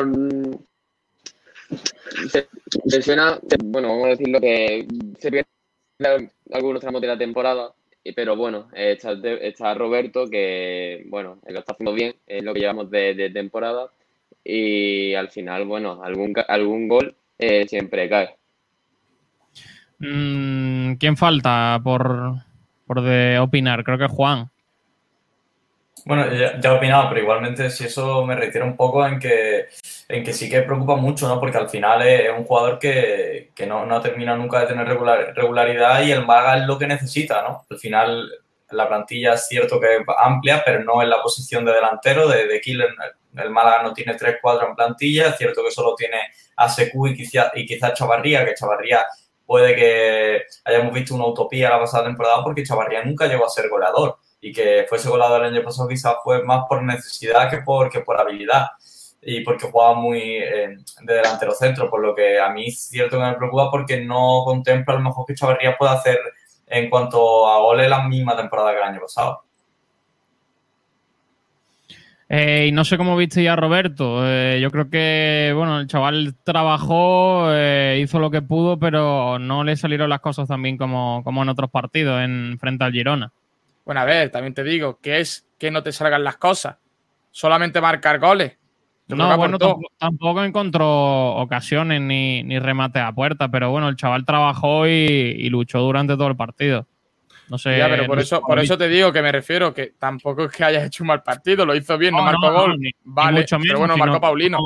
Que no, que no salieron las cosas como, como otros días, que bueno, hizo un buen trabajo, pero le faltó eso, le faltó lo que se le pide a un delantero, que tenga ocasiones y que tenga un poquito de, de olfato goleador, que quizás fue lo que, lo que le faltó. Javi, no me parece justa esa, esa valoración de, de Roberto, ¿eh? porque al final esa valoración que haces con Roberto es la misma que se hace con Antoñín y la conclusión es muy diferente entre ellos dos. Al final aquí eh, la pero, semana es que la pasada... diferencia, eh, pero es que a lo que voy, la diferencia que... está en lo que después aporta aunque no marque gol. Claro, claro, Antoñín claro, claro, no marca gol, al igual que Roberto, pero es que Roberto Exacto. está aportando en estos partidos más que Antoñín. Yo creo que una cosa Por no quita la otra. Sin trabajo, duda, trabajo aporta los dos. Espacio Bueno. aporta los dos. Trabajo sí aporta Bueno, Antoñín, por favor. Pero Puede estar no- más acertado o no con balón, pero trabajo aporta. No es lo mismo, Juan. Antoñín lleva unos partidos desaparecidos. Los que ha jugado, vaya. no. Antoñín, el último partido contra el Girona- Antoñín. Que el último partido contra el Girona es que a veces que no metía la pierna. Es Y es que pasaba por al lado jugador el balón y no, y no se esforzaba. No, yo, yo Antoñín llega al. Málaga para, para marcar la diferencia. ¿Y qué está haciendo? No, yo no Haciendo lo veo uno más que para mí, la verdad. al Málaga. Yo creo No, que el fichaje de Antoñín se vendió, muy, se vendió demasiado bien. Sí. Yo creo que el Dale, fichaje. Antoñín se vendió muy bien por prensa, en el sentido, bueno, en prensa y en el sentido de que venía Antoñín, parecía que venía el dios del Málaga, de que Antoñín es un jugador eh, promedio para segunda división, que tampoco, que no, no sé qué se esperaba de Antoñín, que fuese a meter 15 goles con el Málaga. Al final, No, Antoñín explotó. Es que Antoñín nunca ha sido diferencial en segunda división. Ah, nunca ha sido. Entonces, ¿por qué sale No. del Málaga siendo Pues yo, importante? pues yo creo que sí, Juan. Antes Me- que Y, para- y en el Rayo, en el Rayo, el tiempo que estuvo. En el Rayo marca seis goles. Para mí eso es diferencial también. Se diferenciaron Sí, más goles. casi goles siendo delantero. Tiene un pichichi, sí. con protagonismo. Y con media poco temporada, que no es una temporada no. completa. ¿eh? Bueno, el año pasado, lo era, ¿eh? En el año pasado lo era Chavarría teniendo cinco, así que imagínate. Yo no considero a Chavarría un jugador diferencial de segunda división. Metiendo No. cinco goles en una temporada. Para el Málaga sí, es que estamos hablando del Málaga, mucho. no estamos. El equipo es del Málaga, no es de toda la división. Es del En- Málaga. en- Entonces, pero todos los equipos de segunda división tienen jugadores diferenciales, pues casi todos los equipos tienen un jugador que pase de cinco goles. Sí. ¿Por qué no? Entonces, ah, entonces el término diferencial casi que, que no existe porque si El todos los equipos tienen sí. jugadores... Luego habrá, por ejemplo, el Girona tenía en el medio el número 6, no recuerdo el nombre, Ibrahima creo que era. Un jugador diferencial. Un jugador con mucho físico que, que, bueno, pues que tú lo veías y parecía, si no era el mejor, de los mejores del Girona. Igual que Jairo, el, lateral izquierdo. No hace falta tampoco ser diferencial para, o sea, marcar goles para ser diferencial, pero si eres delantero y marcas goles, pues sí que es diferencial. Al final, el gol es lo que te da los partidos, ¿no? Sí, está claro, está claro, pero no sé hasta qué punto el seis goles en una temporada es una buena cifra para Te voy, a, jugador te de voy a decir una cosa, Juan. Sadik. Tú ves los partidos de Sadik y Sadik, tú lo ves y dices, este tío es malo. Es que es malo. No, por es que favor. se cae, se resbala, se Pero tropieza bueno, solo, no. empuja a uno, le saca el codo al otro Bueno, mal. bueno, qué Parece un jugador, parece Pero un bueno, jugador Pedro. de tercera federación. Pero después, ¿qué pasa? Bueno. Que marca, con lo cual, ¿qué es? Un jugador diferencial. Bueno, bueno, Sa- Sadik técnicamente es una locura, ¿eh? Bueno. Bueno, es cierto que a veces sí, sí le pasa lo que A comenta ver, se, se Pedro. se tropieza de vez en cuando, pero, pero cuando no Pero- se tropieza... pero- Cuando Pero cada Pedro- partido se tropieza dos o tres Pero veces. Pedro, Parece- Pedro es- no, no, es un ¿no jugador parece un poco del. Málaga, tío? ¿Cómo? Pinazo va no como parece 30 un poco- años. Pinazo, una- Es que el es retorno está bien. Ha acabado, ha acabado el programa y sigue Pinazo hablando. Ahora dale, Alberto, anda. No, porque no parece un poco como, como en Nesiri, que es que le cuesta con el balón. Bueno, Nesiri sí que ha mejorado, ¿eh? eh Nesiri No, pero me- digo, el Nesiri un Málaga. No el Nesiri, de Sevilla.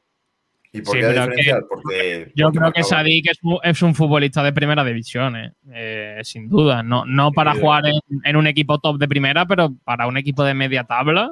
Y Vale, yo no he dicho que no lo sea, yo he dicho que tú ves los partidos y por los movimientos que hace parece que no es de primera, que no es de segunda, pero después siempre marca, que es Pero un entonces- delantero, ¿no? Pero Pedro, ¿tú me pones a Sadik en el mismo nivel que Chavarría? ¿De diferencial? En plan, No. si- no juega... No, si yo, yo no lo estoy Sadik- comparando. Yo Sadik estoy es diciendo que tiene que, que la, que la circunstancia de ser diferencial, uno lo es en el Almería y otro en el Málaga. Ah, vale, estoy vale, diciendo vale. que uno sea más Vale, que otro. vale. Es que esto- estamos hablando de cosas diferentes, pero yo estoy hablando de ese diferencial en segunda división. Tú estás hablando de ese diferencial en un equipo. Pero es que cuando llegó Antoñín se habló para ser diferencial en el Málaga, no en la segunda, en el Málaga. Y sí lo fue antes, como tú habías dicho que no lo fue nunca diferencial, sí lo fue antes de irse. De hecho, 1,5 millones siendo un canterano que había jugado 15 partidos, no sé cuánto había jugado, 20, 20, pues Media temporada. que fue media diferencial. temporada. Fueron 3-4 goles al Eh, final lo que hizo, ¿eh? No, tampoco... El Bueno, problema, pero el problema pero, es que en Málaga sabemos, sabemos darle el era, bueno... era un extremo, era un extremo, Juan. No puedes pedirle lo mismo que un 9. Eh, Sí, al final, al extremo lo que pide, lo que le pide es que cree cosas. Y yo creo que Antoñín en ese momento eh, creaba cosas para el Málaga y es lo que lo que llamó la atención del, del Granada. No creo que llamase la atención que fuese, que hubiese marcado tres o cuatro goles con el con el Málaga. Al final, eh, un extremo yo creo que no, no siempre tiene que marcar, eh, no, no es el encargado de marcar los goles, que normalmente suele marcar eso, cuatro, cinco o seis, pero mm, eh, al final no le puedes pedir lo mismo a Antoñín que a un 9 porque Antoñín no es un 9. No, no, pero ahora está jugando como tal. Y ahí, estamos, ahí lo estamos viendo, el rendimiento que está dando. Pero ahora es cuando sí se le puede pedir, digo yo. Si estuvieras jugando en banda, te lo, te lo, vale, te lo, te lo firmo. No se le puede pedir tantos goles. Que no creo- se le puede creo pedir no puede- tanta no puede pedirle a un futbolista que juegue en una posición que no es la suya y que rinda al igual que, que donde él juega, creo yo. Escucha, escucha las palabras de Antoñín en, COPE, que es lo que fue, donde él dice que él es extremo y delantero. ¿Qué pasa? Que él está más cómodo en el extremo, pero dice que también es delantero. Con lo cual, si el propio lo dice, Bueno, que ahora me pongo vuestra parte, los últimos 10 minutos de Antonio contra el Girona fueron extremos y, y casi que no hay mucha diferencia que cuando juego delantero. Bueno, no se Pues puede- a mí sí me ver, gustó más. Hombre, 10 fíjate. minutos. A mí sí me pareció que hizo más. También es lo que dice Javi, pero pff, no sé, yo quiero verlo más en banda. Es que para mí, por mucho que Antoñín diga que él se considera delantero, para mí Antoñín no es un delantero. Antoñín tiene que jugar por izquierda, que es la posición en la que ha brillado en el Málaga. Y, y- y que él diga que puede jugar de delantero, yo no lo veo. Pero bueno, eh, al final. Igualmente estamos confundiendo el ser delantero con ser referencia, porque Antoñín es un segunda punta. Puede jugar de delantero, pero no como delantero referencia, como por ejemplo Roberto. ¿Qué pasa? Que si no jugamos con delantero referencia, pues el Málaga aparece otro y él propio, porque a él le piden ser el referencia. Y eso sí que no puede serlo. Mm, Porque no, no, por juego no es. Pero puede jugar arriba, por supuesto, puede jugar arriba. Pero como Brandon, por ejemplo, un, un segunda punta. Pero claro, a Brandon no hay quien lo siente. claro, si pones a Brandon y Antoñín, tenemos menos gol. Bueno, por, por eso tiene que estar al lado de un delantero. De Claro. verdad. Al final yo creo que Antoñín va a acabar jugando por, por banda porque es la posición en la que más cómodo. Sí, que pero más cómodo. ahora mismo, ¿a quién quitas para poner a Antoñín en banda? Es que Paulín No hace, no hace falta, Rocío, no hace falta quitar a nadie, no hace falta quitar a nadie, lo pones de, de suplente y juega Antoñín suplente de Kevin. Hombre, suplente sí, pero me refiero de. Supuestamente Antoñín llega para jugar, coge minutos, titularidad. Sí, pero primero tendrá que poner, primero tendrá que coger eh, ritmo minutos y ritmo, porque al final no es que no ha hecho pretemporada. Eh, la pretemporada con el Granada ha sido los entrenamientos y no, no ha jugado prácticamente ningún amistoso. Entonces hay que tener un poco, un poco de calma y sobre todo que juegue en la posición en la que se siente más cómodo. Yo creo que hay un problema eh, que últimamente los futbolistas eh, dicen yo juego donde me ponga, claro. Pero otra cosa es que rindas bien. Yo creo que, que Antoñín, si, si ve que no, no, no lo está haciendo bien o no se siente tan cómodo en, en la delantera, le tendrá que decir al entrenador, oye, que yo quiero jugar por banda izquierda, eh, aunque juegue menos, quiero jugar en mi posición más cómoda. Mm, Yo creo que es lo suyo, no jugar por, por jugar en otra posición que no es la suya. Yo no lo veo así. Yo creo que al final los jugadores están para jugar y hacer caso al entrenador. Y si hace falta que juegue de delantero, a lo mejor no lo va a hacer igual, ¿no? Pero Sí hace falta, pero es que ahora mismo, mm, no, No hace sé, falta. tiene... Hombre, no tenemos, es que lo único que tenemos es Roberto, pero yo qué sé. digo. Pues, yo no lo veo, tío. Es que poner a un tío por ponerlo porque no tiene a otro es lo que hay, pero yo apostaría más por, por Roberto eh, siempre que esté disponible. Al final, yo. digo Roberto también. ¿Se sabe, Pero es que- ¿se sabe cuándo es la recuperación de Chavarría? Chavarría no lo esperéis pronto porque eh, es una lesión muy larga. eh, tiene todavía está.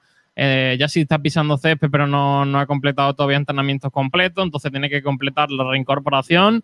Tiene que empezar a coger el ritmo de entrenamiento y luego tiene que coger el ritmo de competición. Yo, no, yo antes de noviembre no lo espero eh, en convocatoria. Que a lo mejor sí puede entrar un poquito antes, pero mm, Chavarría yo creo que todavía le queda tiempo. Es que mirad a Calero. Calero se lesionó en diciembre, si no me equivoco, y ha reaparecido en agosto o septiembre. Que también era más, más grave, porque eh, tenía también otra, aparte del cruzado, tenía otra rotura en, en otra parte, pero eh, al final es una al final, es que yo creo que el mínimo, eh, como muy mínimo seis meses, Chavarría se lesionó en marzo y ya estamos viendo que en septiembre todavía no ha empezado a entrenar normal, menos de seis meses no va a tener y probablemente sean siete. Y todavía queda bala el mercado invernal, que no podemos tampoco terminar de, de tirarla. Que en caso de que no se termine de recuperar bien Chavarría y que se a lo mejor no está dando un buen rendimiento, sabiendo Sí. que el Málaga, porque sabemos que tiene dinero para fichar un jugador, porque además lo de Ontivero se quedó en la, en la nada, por así decirlo, y ha, ha habido un importe para Ontivero.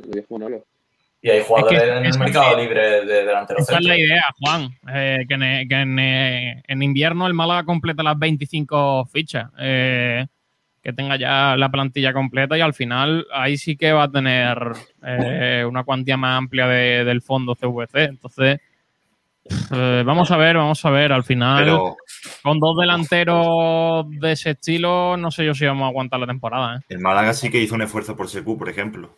Sí, Entonces, que le pagaba toda la ficha y además un pequeño importe para al Valladolid para la cesión, con lo cual, por eso sí que hizo un esfuerzo. Yo creo que sí, que hay todavía margen. Ya eh, será Manolo el que decida, ¿no? Pero, pero viendo la plantilla de hoy, lo único que falta es ese referencia, pero que lo tenemos en casa, solo tenemos que, que esperar a que se recuperen, claro.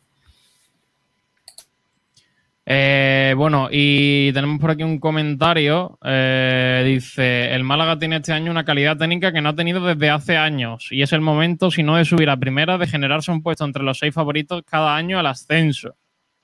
Eso es lo que nos dice Luis Ronconi. Eh, no sé si estáis de acuerdo con, con lo que dice, de, de ser un poquito mm, comiendo terreno cada año, ¿no? De cada año ir subiendo un peldaño hasta decir, este año sí que estamos para, para luchar por, por el ascenso.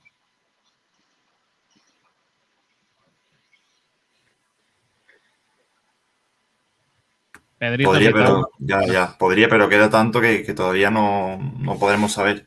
De todas formas, para mí, el Málaga, si tiene que dar un golpe de la mesa- sobre la mesa, no es con estos rivales. Todavía le queda Eibar, Huesca, que, Valladolid, que aunque no estén arriba, son rivales también duros. Y ojo que a lo mejor estamos hablando de la segunda división más floja de los últimos cinco años. Que eso es algo que el Málaga tiene que aprovechar y debe, teniendo además un, un buen equipo, porque en- si vamos a, equipos que había hace de los últimos cinco años para acá, eh, eran mucho de mayor nivel y terminaron mucho mejor. Y yo creo que este año tampoco hay ningún equipo que esté 100% para luchar por ascenso, sino o si no nada, pero yo creo que el Málaga este año tiene que dar un salto y por qué no intentar hacer un esfuerzo tanto, tanto deportivo como económico para que sea el año. Bueno, pues eh, esa es la- lo que preguntaba, lo que decía Luis Ronconi. Eh, Pedrito, vamos a hacer esa, vamos a leer eh, Twitter a ver qué tenemos por ahí sobre este debate, la lesión de Sekou Gasama. Pues vamos allá. Eh, por cierto, eh, en nada vamos a tener la cufré, así que vamos a ir ya leyendo esto y vamos contactando, si te parece, Sergio, con, con A el ello jugador. Pues el debate, recuerdo la pregunta, ¿te preocupa que Secu no pueda estar el domingo en el Toralín y siga lesionado más tiempo?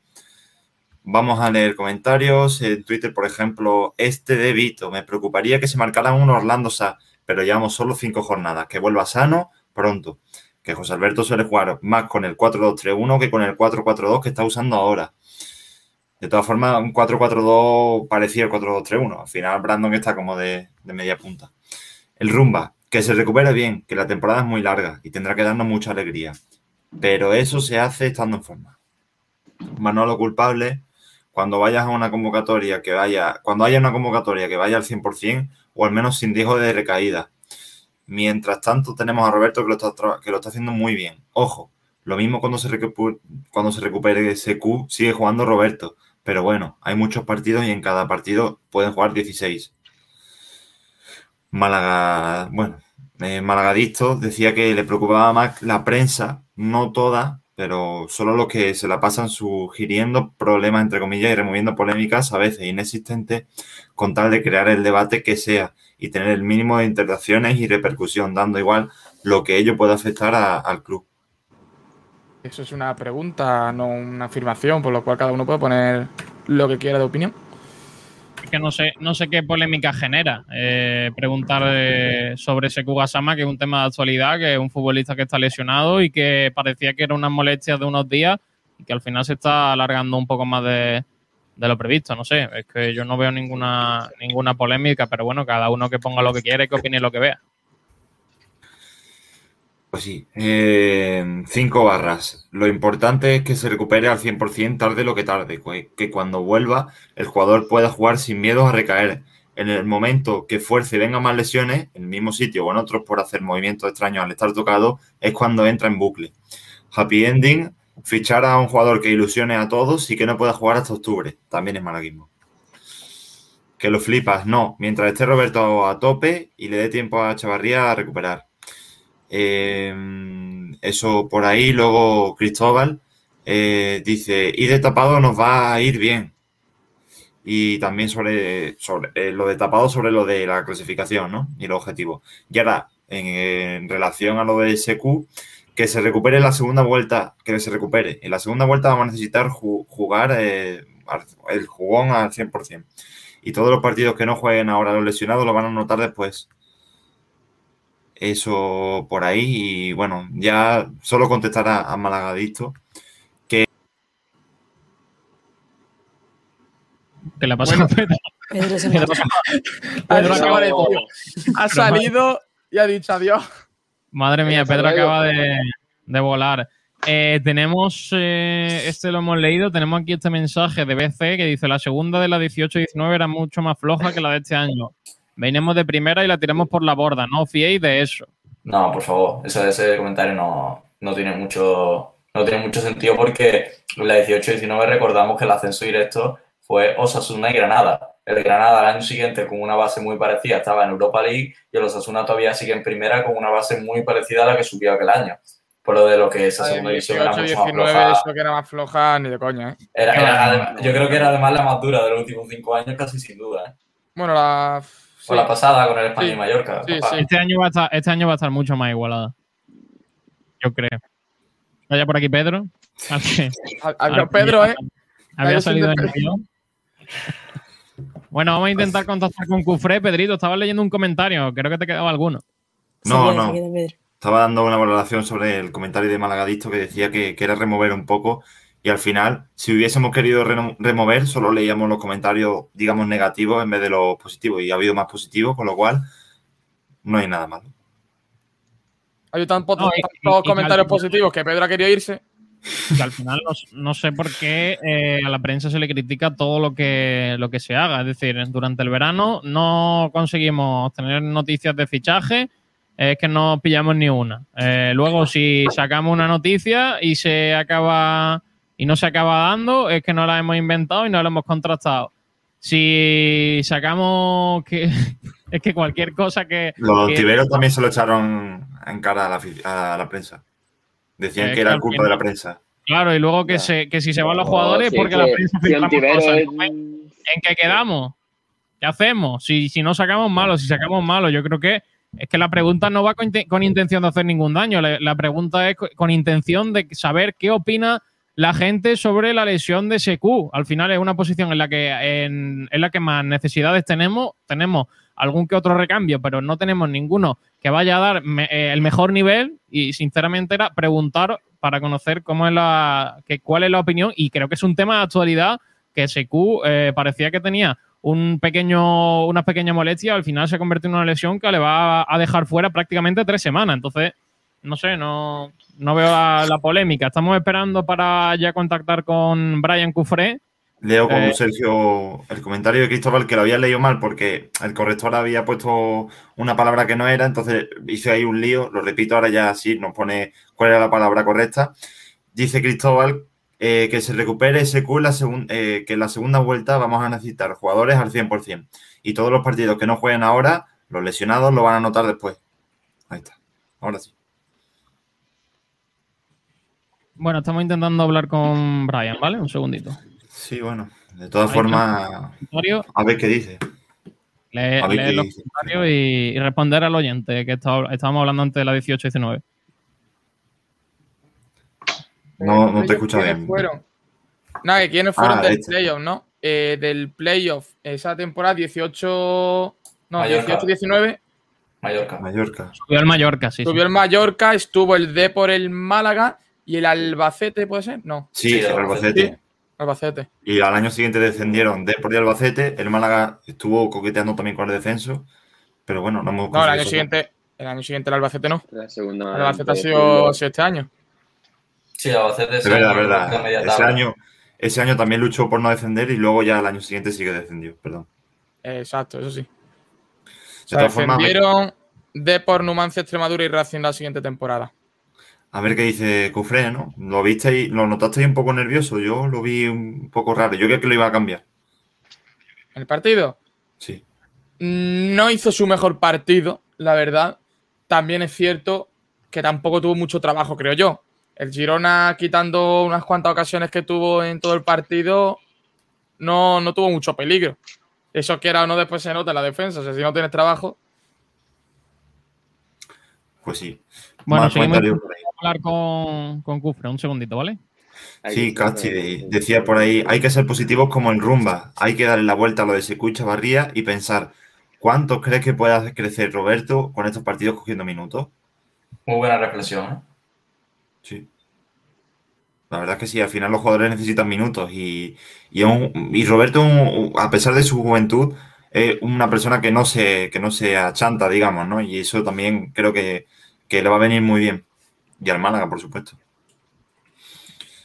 De todas formas, mm, Chavarría y Secu lo veis que pueden jugar juntos. Chavarría y Secu. Sí, sí, sí. Sí, sí, sin duda. Al Pero con el mismo Secu- del Málaga o cambiándolo. No, no, igual. Con el mismo. Dos delanteros, uno más goleador, otro más que apoya a ese goleador, como puede ser Chavarría. Yo lo veo incluso la combinación casi perfecta. Uno con movilidad, otro más, más estático. No, yo creo que el hombre, yo creo que el hombre es eh, Brandon con, con un 9, ¿eh? Es la sensación que a mí me da, pero yo creo Ahora que va a haber eh, distintas- va, va a haber distintas combinaciones a lo largo de la temporada. ¿eh? Veremos. Bueno, seguimos esperando a. Cufre, que parece que, que esto tarda un poquito más de, de la cuenta. O algo por ahí. Nada, que ahora mismo para mí la mejor combinación es esa, Brandon de segundo punta y luego nueve. Y como ahora mismo solo tenemos a Roberto, pues habrá que hacer el apaño con esa, además que el chaval lo está haciendo bastante bien. Y si Antoñín no está funcionando, porque se llama Antoñín, pues no hay que ponerlo. Poco a poco y, y a ver si se vuelve bien o no. Y lo que comentábamos, vaya. Y por cierto, imagino que le hablaste los primeros días de frecuencia después del partido del, del Girona, pero Dani Martín tiene pinta de, de portero titular para el Málaga, ¿eh? porque el, el partido contra el Girona fue muy, muy bueno y, yo creo que la confianza del entrenador la tiene, la tiene por las nubes el jugador. Sí, la verdad que lo de José Alberto al final lo ficha para traerlo como portero titular. El problema es que Dani Barrio en ese momento, como lo quitaba, ha aprovechado, ha aprovechado ese fallo contra el Almería y lo quitó de en medio. Ya yo creo que Dani Martín, si no pasa nada, va a ser el portero titular del Málaga lo que resta de temporada. Sin duda, Dani Martín se ha convertido desde la semana pasada en el portero titular y va a ser eh, va a ser jugador eh, titular portero del Málaga sin ninguna duda toda la temporada, ya lo veréis. Vamos, sí, seguimos intentando hablar con, con Cufre, ver si podemos contactar con él, chicos. ¿Futbolista qué? ¿Que se ha ido a otro lado y se ha olvidado o qué? Pues no lo sabemos. Está, está con Brandon a lo mejor. Está con, está con Pinazo, está con Pinazo. ¿Que está con- comprando o con Brandon? Con Brandon o con Pinazo. Debate. Debate en redes. Ahí está, ahí está. Ahí está. Es que estaba con Cufre ahí hablando y tal. Viene ya. que- Dile que rapidito, que se vaya viniendo ya. Viene, viene. Un segundo. Lo ves, lo ¿Viene ves, ya? es que Sí, un segundo. Uno. Ahí, calculado. Esperamos segundos. Entrará, entrará Cufré, ahora coge, coge el móvil y otra persona cualquiera. Che, no me llame, te voy a- Le está, le está llamando y te dice, perdona, yo no soy Brian Cufré. Creo que se ha equivocado de Se teléfono. equivocó de Brian. Le da un teléfono argentino. Te me está todo, so- está todo sopa, eh, todo dormido Ah. De momento, Javier Antivero, dígame. de momento seguimos esperando. No, no sabemos dónde está Cufre. Bueno, nada. eh, a ver si tenemos algún comentario más por ahí, Sergio. Uf, eh, de momento el último comentario era el de el de Roberto. Y bueno, pues seguimos eso, esperando a Brian Cufré. eh, parece que, que estamos teniendo algún problemilla para contactar con él. Eh, no, de momento no, no podemos hablar. Así que, bueno, vamos a seguir esperando. eh, y poquito más, poquito más. eh, a ver si, si en los próximos minutos no- nos coge la llamada porque estaba prevista la I-20, pero se ha retrasado un pelín, la verdad. Así que es que luego también tenemos a, Nacho Pérez. A Nacho, un ratito. Pues sí, Ay, pues, no, si entrevista. no- Cosas que pasan. No sé. a lo mejor podría ser ya la de Nacho y después la de Cufré. Lo estoy como- tratando. A ver si podemos meterlo No, no, a no, Nacho. no lo creo, no lo creo porque al- eh, creo que el Málaga, el, el futbolista Cufré tenía algo de, de poco tiempo. Así que vamos a esperar. Nosotros tampoco tenemos el programa hasta, la- hasta las 3. Ya, pero no, No podemos hacer eh. otra cosa. No, puedo- no podemos hacer otra cosa, Pedrito. Es lo que, es lo que toca. Así que. pff, Bueno, de todas formas, no sé. Pinazo me preguntaba por privado una- un debate. Si quieres, Pinazo lanza la pregunta y lo debatimos un poco. Nada, que yo, bueno, la pregunta que le lanzaría a Cufré sería la de cómo te está viniendo la competencia con Javi Jiménez por el puesto. Ah, que ya que me lo. Que ya que yo decía como que era para un debate. De todas formas, lo podemos Ah, debatir. vale, vale. Hombre, ya que De todas formas, ¿creéis que, que está Cufre por delante, que están los dos al mismo nivel, que Javi Jiménez podría jugar el siguiente partido? ¿Cómo lo veis? Técnicamente, Cufré le da mil vueltas a Javi Jiménez. Pero sí que es verdad que Javi Jiménez los primeros partidos, a mi parecer, cumplió. Lo hizo bastante bien y a mí me sorprendió que lo cambiase simplemente por eso. Pero maravilloso. Javi Muñoz ahora mismo está con las leyes. Qué maravilloso. Es que esto de que Sergio ponga eh, fotos, o sea, comentarios mientras hablamos. Hombre, no puedo, claro. así me Es río. que estoy tratando de contactar ahora con Nacho Pérez para tener la entrevista un poquito más. Al final no tenemos No, ninguna. a ¿eh? ver. no responde ninguno. No, no, sí, sí, sí, está contestado. Al Está final no tenemos ninguna, ent- ninguna entrevista. ¿eh? A ver, te paso. Tic-tac.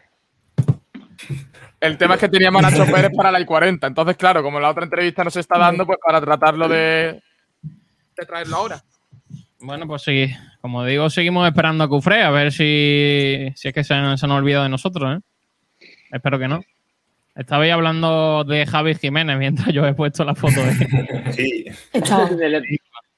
decía Rocío por ahí algo. Yo ya creo que lo he dicho todo, vaya que Cufré ahora mismo es lateral izquierdo titular del Málaga sin ninguna duda. Tiene la confianza de José Alberto y además que técnicamente es mucho mejor que Javi Jiménez. Sí que es verdad que Javi Jiménez es un jugador que aporta mucho trabajo y defensivamente la verdad que lo estaba haciendo bastante bien. Y Javi Jiménez puede tener algunos minutos porque creo que se los merece, pero ahora mismo Cufré es indiscutible en este equipo. Sí, de todas formas, eh, a mí me sorprende porque cuando llegó Cufré yo lo veía titularísimo, ¿no? Empezó jugando Javi Jiménez y demás. Luego Cufré se hizo con el puesto, pero es que cuando se hizo con el puesto es que era cuando mejor estaba Javi Jiménez, con lo cual me pareció también un poco injusto por, por el que fuera lateral del malagueño. Al final, por mucho que tenga más nivel Cufré, pasa como con Dani Martín y Dani Barrio. Si están haciendo buenos partidos, ah, están rindiendo a buen nivel y demás, sigue jugando con ellos, ya está. Si funciona, si, si juegas con eso y funciona, pues sigue. Pero bueno, también está funcionando ahora, por ejemplo, Cufré, también funcionó Dani Martín, con lo cual, bueno, también son buenas alternativas, pero insisto, para, para ellos dos, para Dani Martín, para Dani Barrio y para Javi Jiménez, creo que será un poco. Pero, pero el frustrante, ¿no? equipo, el equipo colectivamente no termina. Es cierto que individualmente Javi Jiménez y Dani Barrio se estaban haciendo buenos partidos, no. Eh, quitando a Dani Barrio, Javi Jiménez estaba haciendo un muy buen partido individualmente, pero el equipo colectivamente no estaba siendo el que, el que vimos contra el Girona o el de, o el de las pasadas jornadas. Porque el, día de Ibiza y el día de, de, eh, Miranda de Ebro, del Mirandés, perdón, hubo un par de tramos donde el Málaga no estuvo bien. En Ibiza 60 minutos y, la parte final de cada parte con el Mirandés, el Málaga estuvo realmente mal. Por lo que yo creo que mm, el cambio de Cufré vino bien porque el Málaga pudo aguantar mucho más tiempo atacando y es otra, es otra baza en el ataque. Javi Jiménez no es una baza ofensiva. Pues sí, pero por ejemplo, al final, eh, en el anterior partido, ¿no? Estaba Cufré un poco fallón, ya lo he comentado antes. eh, quizás el partido, al ir ganando por uno y estábamos sufriendo un poquito por banda, igual era el escenario para, para meter a Javi Jiménez o ponerle un doble lateral, pero sin embargo sigue apostando por, por Cufré, eh, el míster. Es que la verdad que Cufré cuando estaba jugando más, más adelantado de extremo, para mí no estaba aportando lo que, lo que pensábamos que iba a aportar, ¿no? Al final del lateral izquierdo creo que lo está haciendo muchísimo mejor y, y va a seguir jugando ahí, creo yo. Sí. De todas formas, Javi, ¿vamos a, a tener la entrevista antes o cómo? A ver, a ver. Sobre Cufré. Sí, seguimos Oh. intentando contactar con Brian. Cufré. Se está tratando aquí dos entrevistas a la vez y al final entre una y otra. Al final serán las dos a la vez, ya veréis. Ya. De Le momento preguntamos sí, una, una pregunta a Cufré, otra a Nacho. Que esa es una entrevista mutua. Uno le hace una pregunta al otro. me parece necesario, me parece necesario el sí. comentario de Casti, ¿eh? Uy, uy, uy, uy, lo que han puesto. Innecesario. Kiko sí. Kiko sí. Sergio no. Sergio fatal. Están echando. Bueno, seguimos. Esa pregunta, ¿eh? Si esa pregunta me aprovecho gusta, ¿eh? y, y digo que os digo el horario del Málaga femenino, que salió hace un par de días y no lo hemos Dale, comentado. Pues eso, que este fin de semana pues se enfrentan a la Cañada, un equipo de Almería, si no recuerdo mal. Sí, Almería. Y sí, y jugamos el domingo, el Málaga se vuelve a afianzar los domingos, pero esta vez en vez de por la mañana, que siempre juegan a las 12 de la mañana, juegan a las 6 de la tarde. Bueno, por cierto, Sergio, había puesto por ahí un comentario que me gustaba esa pregunta, ¿eh? Mm. Ahí está. ¿Qué opináis de que José Alberto solo haya usado los cinco cambios en un partido? Que yo recuerde. Mm, yo no sé si en uno o en dos, pero casi nunca lo hace. Tampoco, es necesario, ¿eh? Según cómo vaya No. el partido, habrá partidos partido, donde estarás obligado a poner los cinco cambios porque tengas que cambiar el equipo y otras veces que igual solo dos. Cuando había también tres cambios, había muchas veces, bueno, muchas veces, había algunas veces donde solo se, se usaban dos cambios, que tampoco creo que sea algo malo.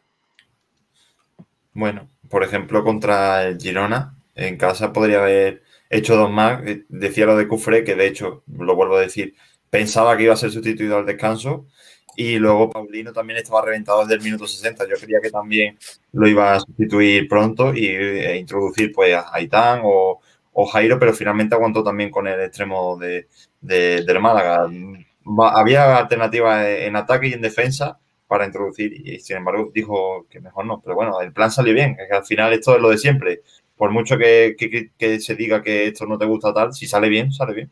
Es que no- claro. normalmente, los, perdona Rocío, los cambios de los Sí. entrenadores vienen, vienen por banda y el Málaga no tiene buenos sustitutos en banda, porque al final eh, quitas a Kevin que vas a meter a Jairo o, o a Aitán, que Aitán solo ha podido jugar cinco minutos, que es cierto que podría meterlo, pero no, no tiene confianza el entrenador o algo porque no, no tiene continuidad, pero es que no puedes quitar a Kevin para meter a Jairo o Paulino, porque al final es un cambio que, que va a la baja y que cuando salió Jairo contra Almería y contra el Ibiza, bueno, contra el Ibiza lo hizo medianamente bien, pero el día de Almería el equipo totalmente se cayó con él en banda porque no realmente no tenía ese desborde en banda y era muy plano eh, su juego. Por lo que yo creo que no hace todos los cambios porque no tiene buenos sustitutos en banda. En el momento que los tuviese sí podría sustituir a Kevin y a Paulino en los minutos 60-65 que es cuando empiezan a notar más el cansancio físico. Además de lo que comentas tú, Juan, yo creo que básicamente cuando tienes tantos cambios en un equipo, muchas veces se te descontrola y cuando en un partido tu equipo está bien, ¿para qué hacer tantos cambios? Ya no es solamente por los sustitutos, si el equipo está bien físicamente, yo la verdad que veo bien que no haga tantos cambios, está bien que haga dos, tres, incluso a lo mejor alguna vez cuatro, pero los cinco no es necesario. Pues sí, también eh, es cierto que no hay que agotarlo siempre. Son la- las 2 menos 20. Dos Eh, menos Javi, mm, si quieres vamos haciendo algo de, del poli, mientras, por ir adelantando camino. No sé si lo tienes por ahí, si no te digo yo aquí tengo un par de cosas de baloncesto. No, sí, sí, de- del Málaga al barrio, del fútbol modesto. A Cufré, no tenemos noticias. Por eso, que vaya haciendo nuevas. ¿Dónde eh, Javi está un poco el poli. Cufré? Cufré, ¿dónde está? Lo que iba a comentar es que tenemos alguna que otra noticia y es que en tercera división senior, la tercera división andaluza, tenemos ya los grupos confirmados y también fecha, que será a principios de, octubre, el primer fin de semana de octubre, el día 3, y tenemos ya los grupos, eh, que serán tres este año. Hacía bastante tiempo que no había tres grupos en esta categoría, pero este año ha habido muchos filiales y también otros equipos que se han vuelto a inscribir después de la pandemia y demás, y tenemos una gran cantidad de, de- de equipos. En el grupo 1 eh, está conformado principalmente por equipos de la zona norte de Málaga y de la Xarquía. Eh, tenemos al Almayate, al Zona Norte, al Vélez Club de Fútbol B, al Casa Bermeja B, al Recreativo Almachar, al We Are United Fútbol Club, ojito con este equipo, eh, a la Unión Deportiva Alameda, al Málaga City B, al Rincón B, al Totalán Atlético, al Club Deportivo Argaidas, a la Olímpica Victoriana y al Archidona Atlético. Después tenemos el segundo grupo que está conformado principalmente por equipos del Bueno, Valle del Guadalhorce. Ahora sí, nos ha costado, pero ya tenemos por aquí a Cufré. Hola, ¿qué tal? Cufré, ¿cómo estás? ¿Qué tal? ¿Cómo andan? Buenas tardes. Eh, ¿Cómo está yendo la semana de, de entrenamientos? Eh, ¿cómo, ¿Cómo te estás sintiendo y qué, eh, qué esperáis de ese partido de, de la próxima semana? Bien, bien, la semana bien.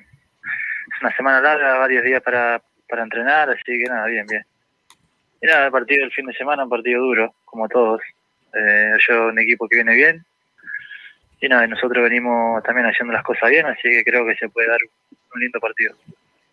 Eh, dos partidos complicados que vienen fuera del estadio de la Rosaleda frente al- a dos de los equipos que están que han empezado bien y que están en la parte de arriba. ¿Qué objetivo de puntos os, os marcáis para estos dos partidos? Ah, bueno, ojalá podamos sacar los seis puntos. Nosotros tratamos de eso. Después, es verdad que es importante tampoco no perder, pero bueno, en principio iremos con la idea de, de traernos los seis puntos como tiene que ser y después, bueno, se verá, se verá, pero en principio esa es la idea, salir a ganar. Eh, ¿cómo, cómo valoráis la importancia de la Rosaleda? Esta temporada vuelve a influir el, el tema del público. eh, se van a sacar normalmente muchos más puntos en, en casa. Eh, ¿Creéis que la Rosaleda va a ser eh, un fortín y va a ser eh, donde, más, donde más puntos se saquen? Está claro, está claro que a nosotros no, la gente nos da un plus.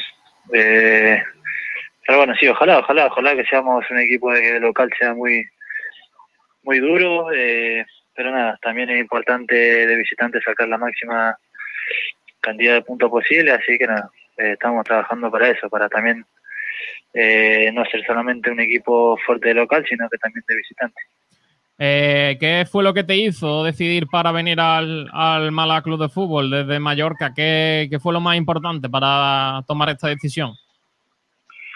No, bueno, cuando ya lo he dicho varias veces, cuando Manolo se comunica conmigo, me dice que la opción está, que era una opción el venir acá, que, que estaban interesados en mí y bueno, eh, sinceramente no, no me costó mucho tomar la decisión de, de elegir por el Málaga porque eh, yo era un club que ya tenía visto hace mucho tiempo, después hablé con Pablo Chavarría también y me habló muy bien del club, así que nada, desde un principio tuve claro que, que quería venir acá este año y, y jugar acá, así que bueno, eh, nada, no, no me arrepiento para nada, siento que tomé una decisión muy buena. Eh, cuando se estaba cerrando ese fichaje, en un primer momento parecía que estaba ya todo cerrado, luego hubo algún tipo de, retraso y de, complicación. Eh, ¿Surgió otra opción o estabas seguro de que, de que venías al Málaga en ese momento? No, no, estaba seguro, nosotros estábamos seguros, estaba todo dado, pero bueno, son negociaciones, siempre pasa lo mismo, eh, hay que tener paciencia, a veces dicen cosas que no son, como se había dicho que yo ya estaba en Málaga y todo, y todavía era mentira, pero bueno, eh, la gente a veces lee cosas que no son ciertas, pero por eso se demoró, o sea, yo estaba de un principio y sabíamos de un principio que iba a jugar acá, pero bueno, eh, verdad que se demoró un poco, pero bueno, ahora ya está, ya está. Una vez que se dio me puse muy contento y como te digo, hoy en día también estoy feliz de estar acá. Eh, te pregunto sobre, sobre el Mallorca, el año pasado titular, eh, casi 30 partidos, eh, subía a primera y al final te, te marcha cedido. ¿Crees que ha sido un poco injusto el, el Mallorca en ese aspecto? No, no sé, no sé, la verdad que en principio de verdad que no me cayó muy bien la, la idea de ir cedido, pero es normal, es normal y yo siento también que me, que me va a hacer bien eh, el estar un año más en segunda, en hacerme un poquito más porque vengo de la Liga Argentina que quizás es un poco distinta. Pero nada, eh, después lo, lo entendí y siento que también le sirve al Mallorca que yo tenga, vuelva con más partidos encima, me sirve a mí también.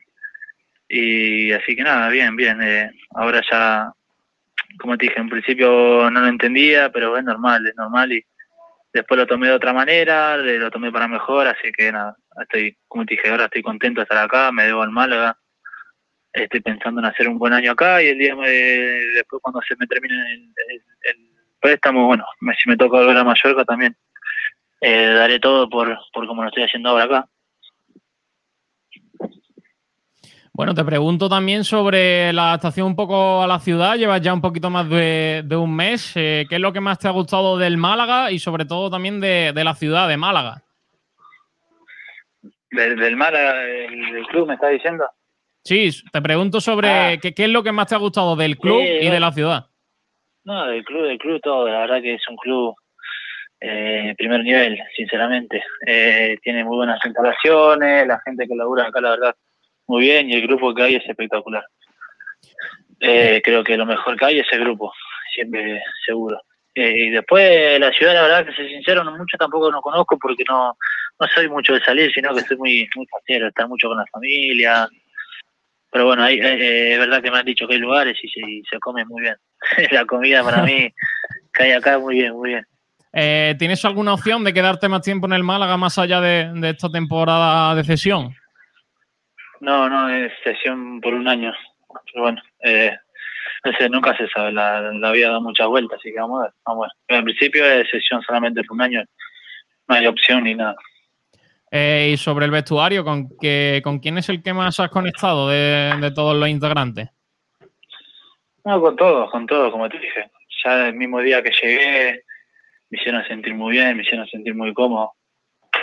Es un grupo muy muy sano, muy humilde, así que eso eso es buenísimo y ayuda un montón, ayuda un montón. Pero no no te podría decir uno porque la verdad es que con todos me llevo muy, muy bien.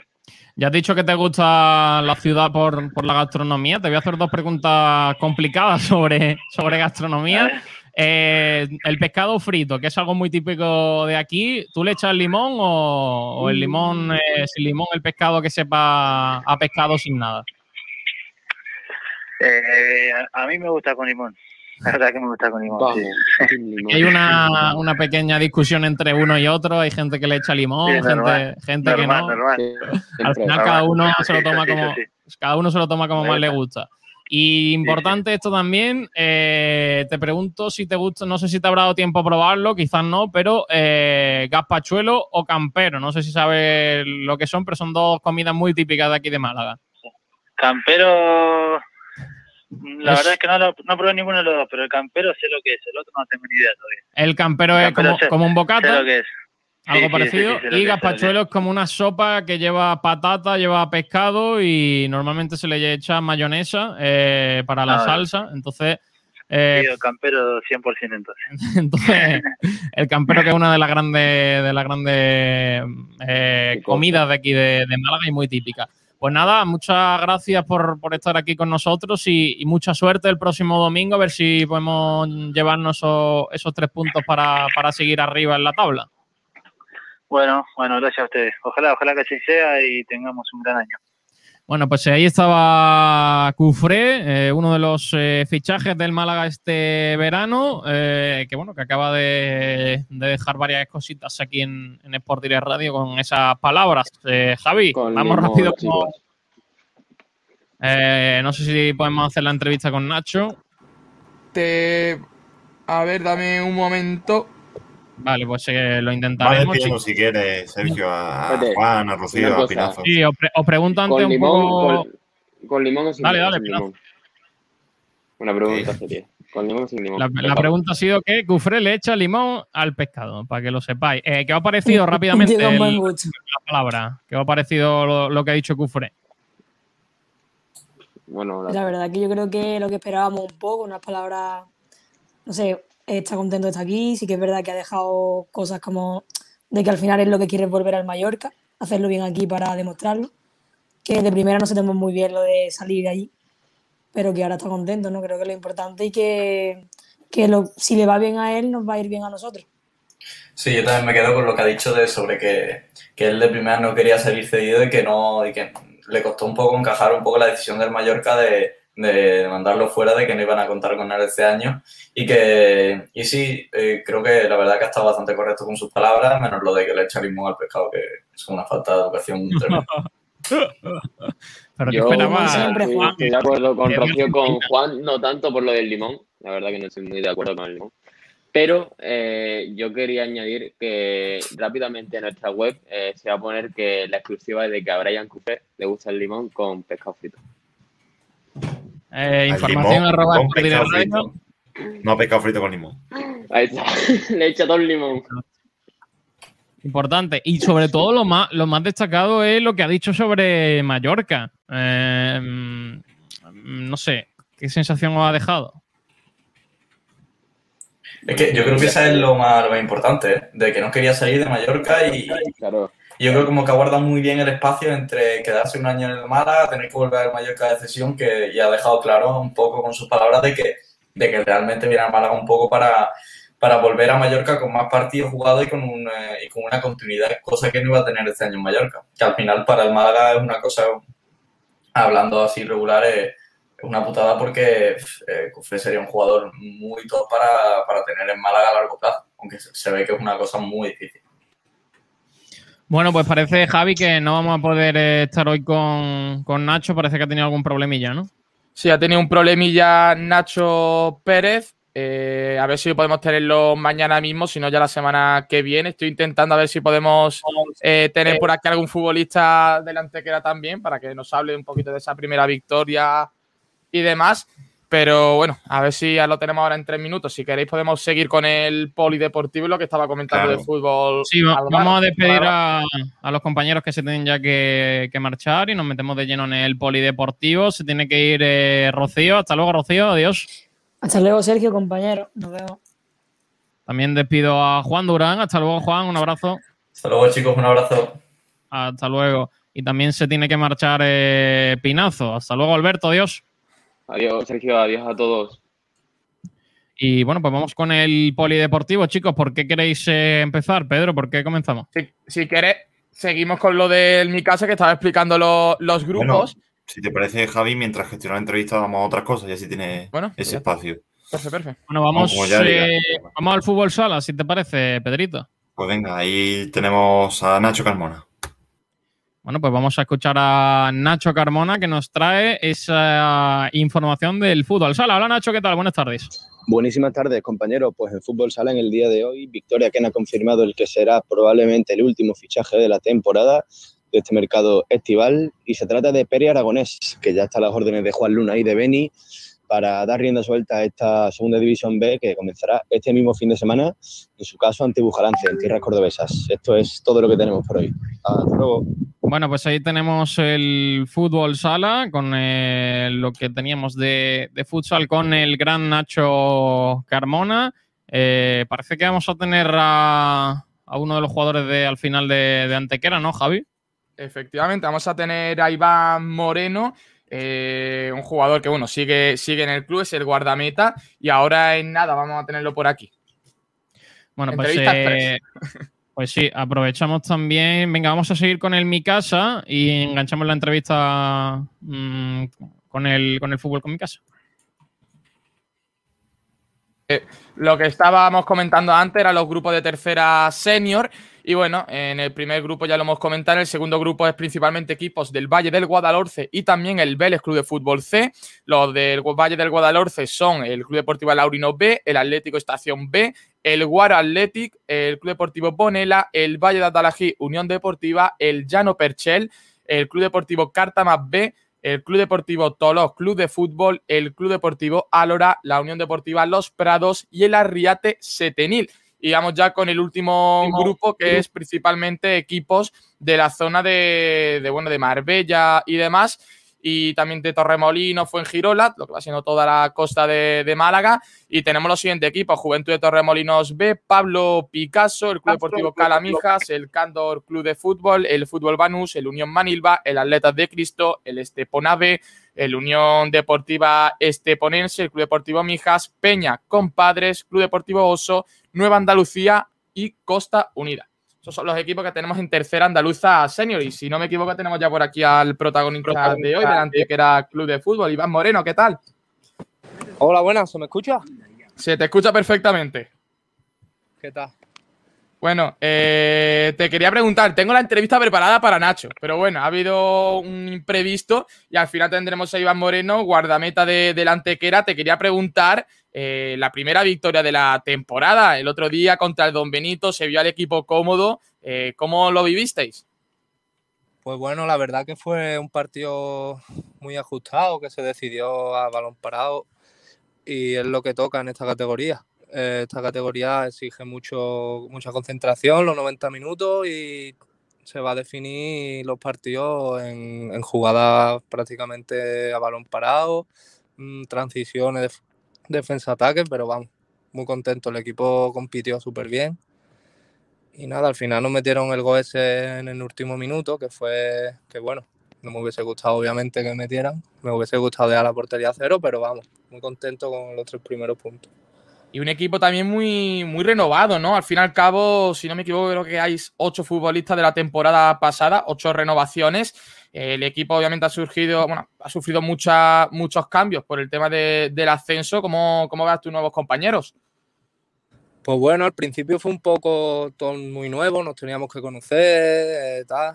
Eh, un poquito también la idea del modelo de juego que tenía el Mister, tal. Era, es que ha sido todo muy un cambio brusco, nuevo, pero bueno, ahora estamos ya cogiendo ritmo, tenemos la idea clara de a lo que quiere que juguemos el Mister y tenemos un buen grupo, la verdad.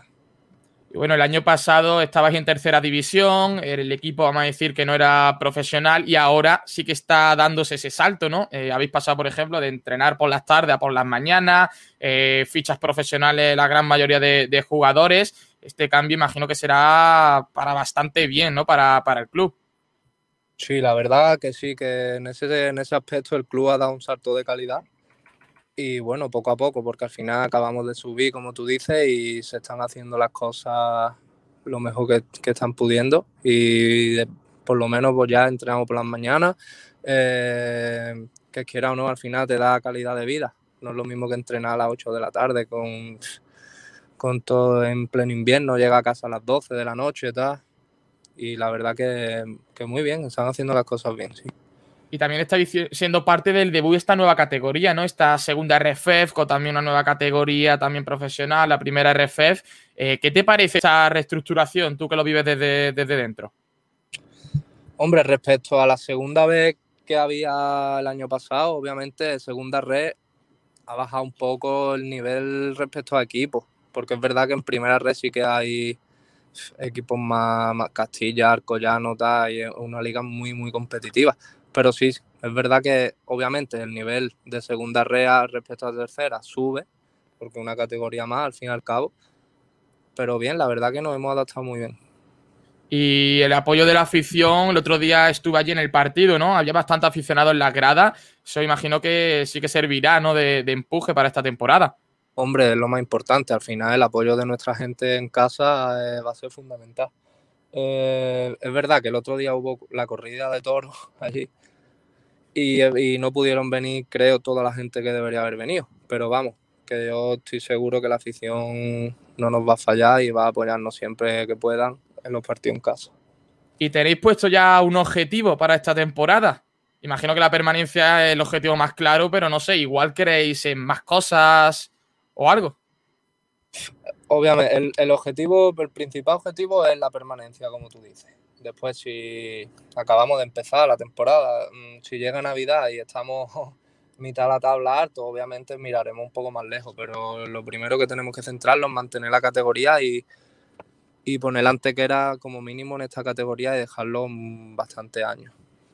Y ahora encuentro contra el Tamar Aceite, desplazamiento a las Islas Canarias. Imagino va por la primera victoria fuera de casa. Totalmente, nosotros vamos con la mente en ello, vamos. Nosotros tenemos en mente la victoria y no otra cosa que no sea eso. Estamos preparando el partido durante la semana y, y la semana está siendo buena. Así que nada, el sábado salimos para allá y el domingo partido, a ver qué nos depara allí. Pues esperemos que, que salga ese encuentro bien y terminamos por aquí la, la entrevista. Muchas gracias por estar aquí, también un poquillo ¿no? de, de, impre- de imprevisto. Pero bueno, muchas gracias, Iván, y mucha suerte, esta, Esta- esta temporada y en segunda RFF. Muchas gracias, buenas tardes. Hasta luego. Hasta la próxima. Pues bueno, ahí Bueno, hemos pues. Al futbolista de, del Antequera Club de Fútbol. Eh, a ver cómo sale el encuentro ese contra el Tamar Aceite, que será este, este domingo a la una de la tarde, hora peninsular. Y bueno, el Antequera, recordemos que consiguió la primera victoria esta, esta pasada jornada contra el El Dominico. único malagueño que de momento ha ganado. ¿eh? Claro, ha ido, El- el Vélez no, ha- no ha ganado El ninguno, por lo que no ha puntuado de momento.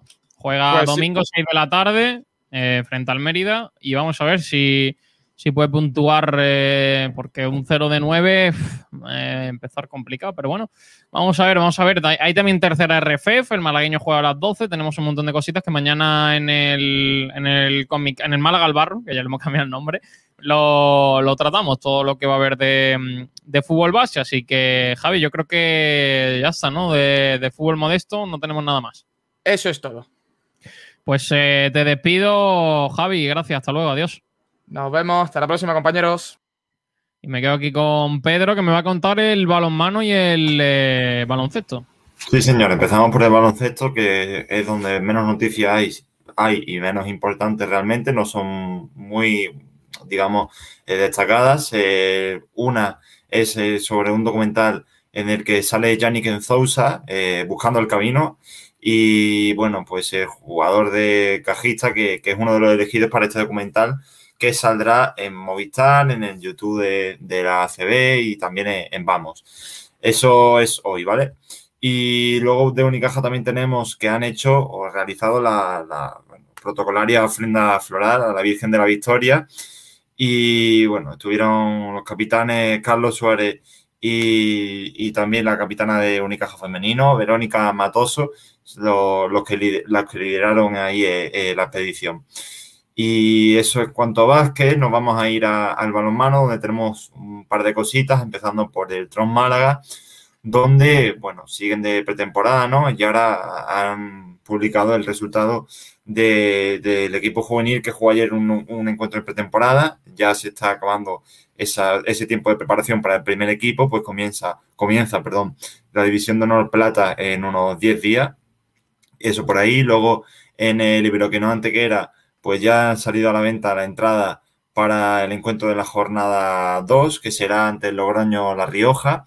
Primer partido en casa en el Fernando Argüelles, eh, en Antequera. Así que, bueno, pues eh, si alguien quiere saber los precios, se lo digo, pero si quieren más información, pueden entrar en la página web de, del balonmano Los Dólmenes y ahí la tienen toda. Eh, para los no abonados es entrada de adulto 12 euros, para los jubilados y estudiantes a partir de 16 años 8 euros y la taquilla abrirá a, la, las 5 y media.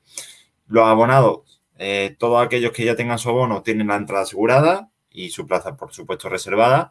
Y además, si han pagado el abono pero aún no lo han recogido, pueden hacerlo el mismo sábado por la taquilla, eh, como hemos dicho, que estará abierta desde las cinco y media. Si solo han pagado una parte del abono, la recogida y el pago del resto tendrá que ser antes del sábado a la una, en la oficina del club. Eso en cuanto a Iberoquino Antequera. Luego, el Costa del Sol Málaga ha, ha publicado unas declaraciones de Talita Alves, la brasileña que ha sido fichada por el Costa del Sol Málaga, y bueno, destacan como titular. Creo que puedo aportar lanzamiento exterior al equipo. Eh, y bueno, pues ha hablado un poquito de, de, todo. Si quieres, Sergio, te paso el enlace y lo escuchamos, pero está complicado, ya te aviso. De todas formas, mientras lo vas mirando, te voy leyendo también alguna declaración que haya destacado. Eh, además de eso, de que decía de que puede aportar lanzamiento exterior, dice que le gusta jugar en equipo, pasar el balón a pivotes y extremos también, que está para el lanzamiento de 9 metros, aunque también para, para, más cosas. ¿Lo tienes por ahí? Un segundito, te lo, que te lo pongo. Eh, un, un, segundito y escuchamos eh, esas declaraciones del balonmano Costa del Sol, del cuadro de Suso Gallardo. Así que un segundito, Pedro. Eh, un momentito y te lo, y te lo pongo sí, para formas, También decía que, bueno, estaba en Turquía, ¿no? Y decía que allí era la única extranjera que hablaba y hablaba inglés con, con, sus compañeras, que todas eran turcas, así que un poco destacable. Pues eh, un segundito y escuchamos eh, esas declaraciones eh, para, bueno, para estar un poquito de la última hora que tenemos del balonmano. Ahora también tenemos que hablar de un evento de rugby que se va a disputar en, en Rincón de la Victoria. Eh, tenemos que, vamos a escuchar al, al presidente de la Diputación y al alcalde de Rincón. También vamos a, a, tener esa información, pero antes vamos a escuchar a la jugadora del balonmano Costa del Sol. Vamos a ello. A ver si lo tengo por aquí. Aquí está.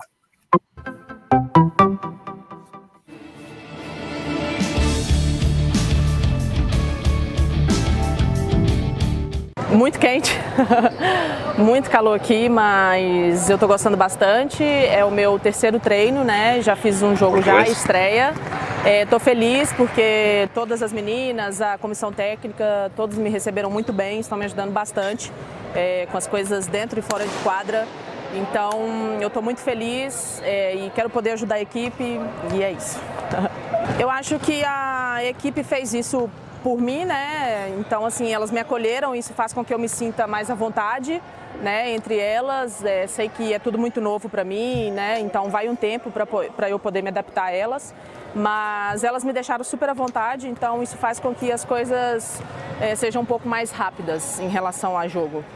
É, eu cheguei aqui acho que na quarta tarde, né? No outro dia já fui para academia de manhã, então era treino de força, né? Então eu ainda tô com dor muscular do primeiro treino, mas senti sim um pouco, né? Eu digo mais por causa do calor. Aqui é muito úmido, então eu acho que nessa parte eu senti um pouco sim.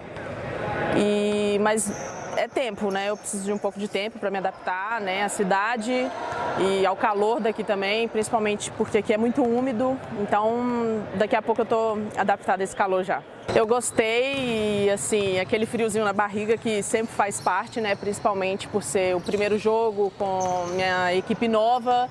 Então, aquele friozinho na barriga, né? Uma, um nervosismo bom, nada que atrapalhe. Né? Eu acredito que toda a equipe tenha sentido isso um pouco, porque era o primeiro jogo, né? era estreia, e eu acho que isso faz parte. Tanto que no segundo tempo a gente foi bem melhor, né? Eu acho que o segundo tempo ali deu pra gente dar uma respirada, a gente errou bastante, mas no segundo tempo foi outro, né? O time entrou com outra cabeça, então acredito que assim, pra estreia tá ótimo.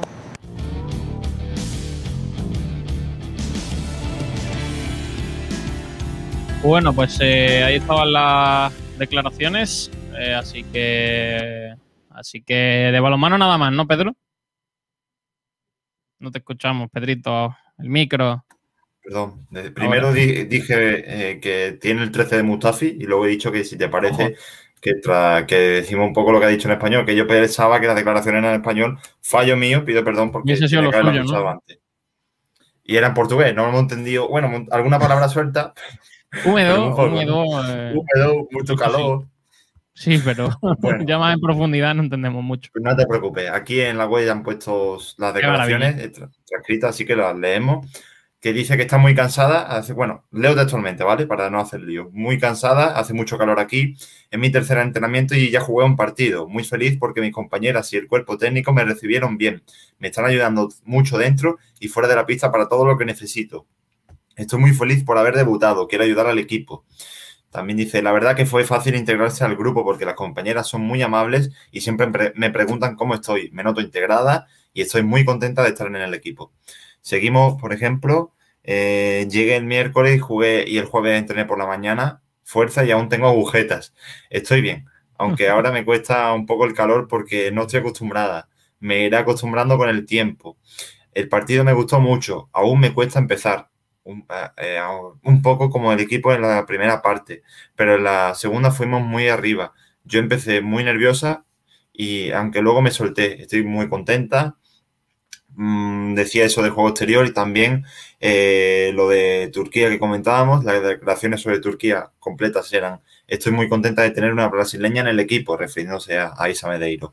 En Turquía yo era la única extranjera y hablaba en inglés con mis compañeras, que todas eran turcas. No era lo mismo, ser la única extranjera es un poco difícil, estoy muy contenta por poder hablar portugués sin problema. Ahí estaba. Maravilla. Bueno, pues eh, poquito más. Vamos a acabar con la, con la información que teníamos del rugby eh, aquí en Rincón de la Victoria.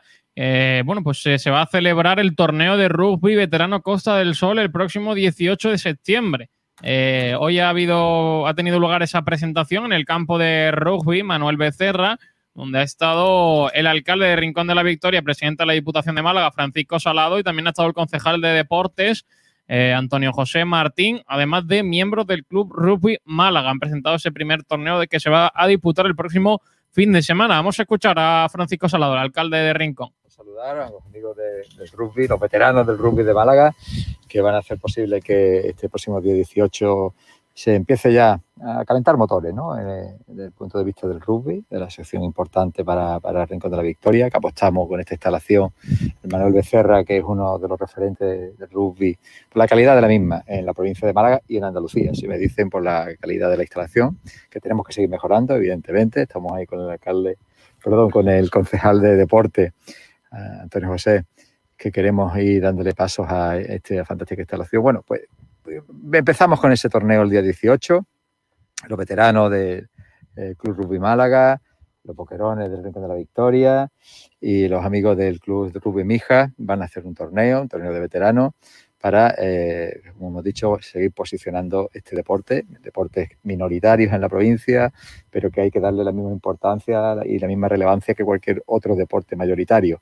Eh, en el rugby puede participar quien quiera, eh, indiferentemente de las condiciones físicas que tenga, alto, bajo, delgado, más fuerte, menos fuerte, eh, porque siempre va a tener un sitio, una posición donde jugar. El deporte es salud, el deporte es compañerismo, esfuerzo y esos valores hay que seguir trasladándolo y más en el rugby, ¿no? En el rugby, aunque se vea que es muy bruto, yo creo que siempre es un deporte de caballeros, ¿no? Donde se juega con mucha dureza, pero con lealtad ¿no? y con limpieza dentro de lo que es esas normas. ¿no? Así por eso eh, desde Rincón queremos seguir patrocinando este excepcional deporte. Eh, ya lo hemos hecho, antes del COVID tuvimos eh, campeonatos aquí importantes, eh, muchos solidarios que organiza el Club Rugby Málaga y el último tuvimos el Campeonato Nacional Femenino, ¿no? para eh, posicionar también a nuestro municipio como un referente eh, de turismo deportivo en, en España. El deporte eh, y la promoción de, de, un municipio van unidos de la mano, porque gracias al deporte pues vienen equipos de otros municipios, de otras comunidades, de otros países, porque hemos tenido incluso torneos internacionales, y al final pues ese equipo, esos participantes, las familias pueden decidir quedarse o a vivir al rincón, ¿eh? o a montar un negocio, o a pasar sus vacaciones. Así que eso está unido la promoción con, con, el deporte en todas las secciones. Así que enhorabuena, muchísimas gracias por la apuesta que hacéis por el Rincón de la Victoria, por el rugby y espero que, que gane el mejor. Que, espero que sea los boquerones. Pero bueno, claro, que gane el mejor. Bueno, pues eh, ahí estaban las declaraciones del alcalde y vamos a terminar con el fútbol base, con toda la información de las categorías de fútbol inferiores. Vamos a, vamos a, ese, a, esa información, como siempre, con eh, los talleres metálicos Diego Rodríguez. Rejas, puertas y ventanas y a los mejores precios en Talleres Metálicos Diego Rodríguez. Calidad y servicio con unos precios inigualables. Somos especialistas en ventanas, mamparas de baño y de oficina, rejas, puertas, barandillas. Pídanos presupuestos sin compromiso en los teléfonos 952 30 85 86 o 639 01 18 30. Le esperamos en calle Navia número 21, Polígono San Alberto en la zona de Carlinda. Talleres Metálicos Diego Rodríguez. Tradición familiar de padre a hijo con más de 50 años de experiencia.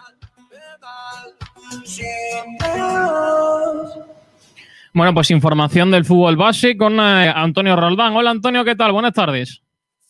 Hola compañero, en cuanto al fútbol base, la división de honor juvenil grupo cuarto, se cumple la cuarta jornada y situamos a los oyentes y es que el Málaga Club de Fútbol es el mejor clasificado de los equipos, de los cuatro equipos malagueños en esta categoría, pero ojo a la clasificación, décimo segundo lugar de nueve puntos posibles, tan solo cuatro. Mientras que eh, le sigue también con cuatro puntos Vázquez Cultural de Marbella, decimoquinto lugar y ya han puesto de descenso con tres puntos San Félix, equipo vinculado a la cantera del Málaga, y también con tres puntos, decimoséptimo lugar, tiro de pichón. Hay que destacar que son 22 equipos en esta temporada, ya que se unifica en un grupo, ya no hay subgrupo, ya olvidado la maldita pandemia, y con el agravante que como no hubo descenso, pero sí ascenso, son 22 equipos, de los cuales descienden 8. En cuanto a Liga Nacional Juvenil Grupo 13, el pasado fin de semana se celebró la primera jornada, por tanto, este fin de semana que entra es la segunda jornada, con los horarios son los siguientes en cuanto al a los equipos malagueños. 26 de febrero disputará su partido el, concretamente en Maracena, domingo a las 12 horas. Siguiendo este horario, domingo a las 12 horas, San Pedro Alcalá en Joy Sevillano. También domingo 12 hora Aledín Balompié de Canadá frente a Atlético Fuengirola. Ya el domingo 13 de 15, Granada B Marbella. Y por la tarde, domingo 18 horas, los tres partidos, Málaga B, Aledín y Mortadelo Arenas de Armilla. Y ya por último, en cuanto a la división de honor cadete, el pasado fin de semana se celebró la jornada segunda y por tanto Este próximo fin de semana se celebrará la tercera jornada. Eh, en cuanto a la segunda jornada, el pasado fin de semana destacó el resultado siguiente. Málaga Club de Fútbol 2, Sevilla Fútbol Club 0. En cuanto a la clasificación, Granada 6 puntos. Eh, bueno, pues dos victorias, al igual que Balón de Cádiz, 6 puntos, Málaga 6 puntos y Almería 6 puntos. Eh, en cuanto a los horarios, el próximo fin de semana son los siguientes: División de Honor Cadete, también como, como División de Honor Juvenil, unificado en un solo grupo, como antiguamente, olvidada ya la maldita pandemia. 26 de febrero jugará nada más y nada menos que la Viveina frente a Real Betty Balompié, sábado 18 horas. Tiro Pichón Maracena, sábado 19.30 y por último, Málaga Club Fútbol también el sábado a las 16 horas tendrá que viajar en tierra almeriense para jugar, enfrentarse al Ejido 2012. Esto es todo en cuanto a cantera, fútbol base, como no, gracias por el patrocinio de los amigos de Talleres Metálicos Diego Rodríguez.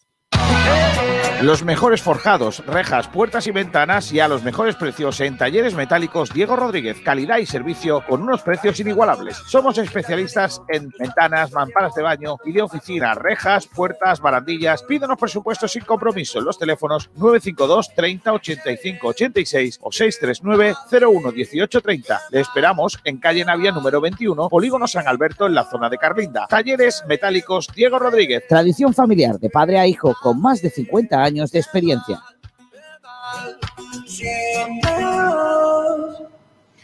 Bueno, pues eh, vamos a ir cerrando por aquí el programa. Voy a despedir a Pedro Jiménez. Gracias, Pedrito. Un abrazo, cuídate mucho. Nada, un abrazo, nos vemos. Y nosotros que nos vamos a marchar, eh, vamos a cerrar por aquí este programa de Frecuencia Malaguista, el cuarto de esta semana.